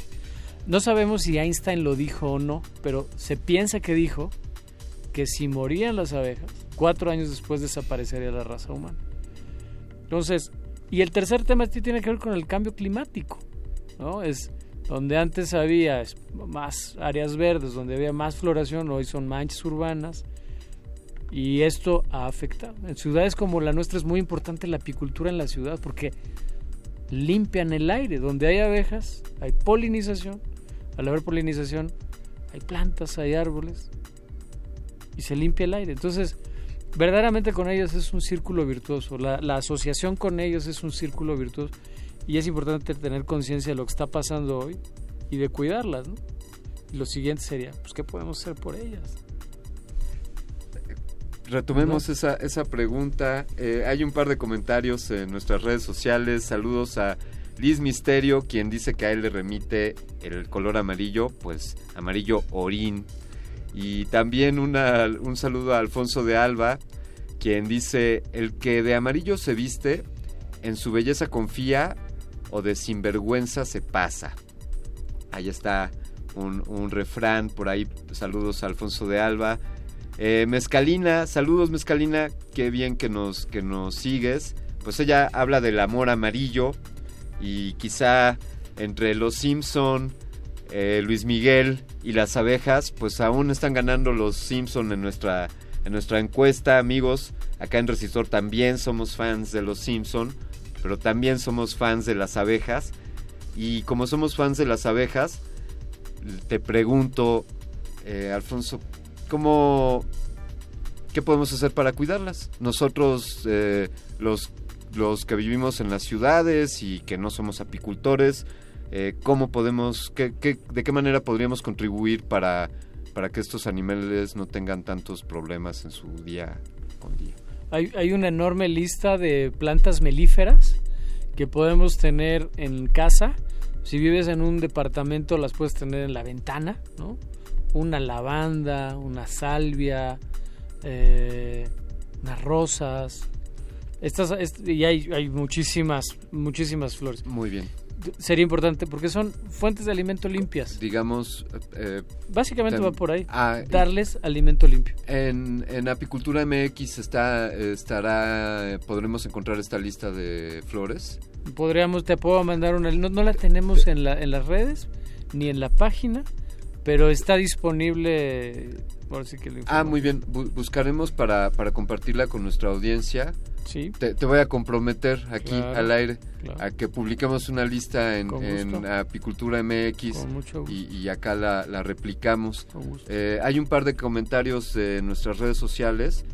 Eh, bueno, pues ahí está la pregunta de a qué nos remite. Nos dice Alfonso de Alba también. Si la miel es néctar almacenado y expuesto a una predigestión basado en enzimas en uno de los estómagos de cada abeja después de ser regurgitado, ¿de qué otra forma podemos definir la exquisita miel? Wow, eh, Alfonso, no se me ocurre mejor forma de definir la exquisitez de la miel. Eh, y Verónica Ortiz nos preguntaba justamente, ahí está la respuesta Verónica, ¿cómo podría ayudar para cuidar a las abejas? Pues ahí está lo que nos dice Alfonso, que podemos sembrar, eh, buscar la lista de las flores que, que provean mayor y mejor polen para, para que estos animalitos... Correcto. Eh, me, me, gustó lo de la conversación de si fuéramos abejas, de, de qué problemas estaríamos hablando, en qué partidos políticos estaríamos pensando. Ahí no hay cuestión, ¿no? Ahí la reina es una monarquía sin, sin duda, ¿no? No hay, no hay colores de partidos. Yo he escuchado a algunos apicultores que, que dicen que hay como una especie de, de senado dentro de las colmenas en las que se toman las decisiones este, y, que, y que no necesariamente es la reina, pero bueno, es, algo que no me atrevería a decir. La reina es la que, sí. la, que la, voz cantante, ¿no? Es claro. la, que, la que va diciendo qué ocurre con la con la población cuando sube cuando la mantiene entonces eh, muchas de las decisiones son ahí diríamos que todos están haciendo su trabajo no la reina hace su trabajo Todo. las obreras incluso los zánganos aunque tengamos asociado ese concepto pero ellos también están cumpliendo una función. Totalmente. Eh, Alfonso Cestelos muchísimas gracias por haber venido aquí a Radio UNAM y acompañarnos esta noche en Resistor para hablar sobre apicultura. Cuando quieran. Muchas gracias a ti. Gracias gracias de verdad. Sobre todo gracias por el trabajo que haces con estos fantásticos animales que aman a las flores. Y sabemos que todos en la resistencia también amamos a las flores y también amamos a nuestro mundo y, como han entendido esta noche, pues desde luego este amor es coherente si también amamos a las abejas. Me gusta que Resistor sea de las secciones más, más tecnológicas, pero que más digamos que, que los amamos. Y así es, queridos radioescuchas, porque los amamos, nos despedimos esta noche. Les vamos a dejar con, con algo de blues también grabado por allá de 1957, grabado en los estudios JD Miller Studio. Esto es algo que se llama I'm a, I'm a King Bee, soy un rey abeja. Pero esta versión, queridos amigos, inédita, si la encuentran ahí me platican dónde.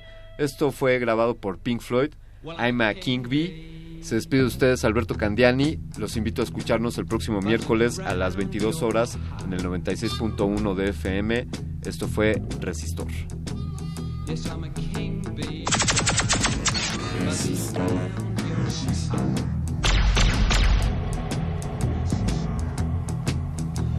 can make good honey.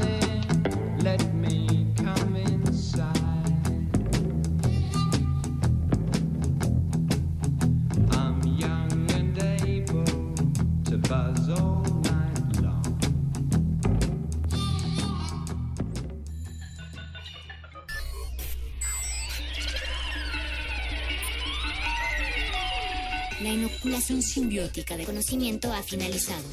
Esperamos aprender más de ti en un futuro cercano. Buenas noches. Resistor.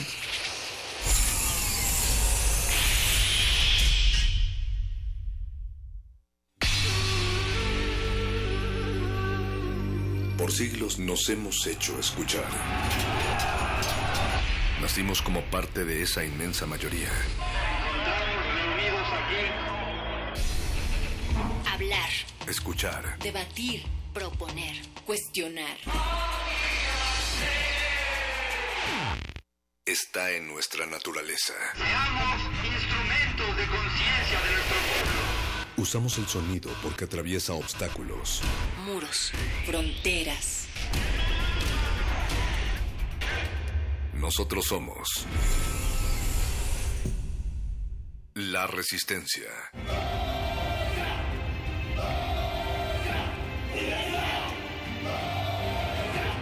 Resistencia modulada.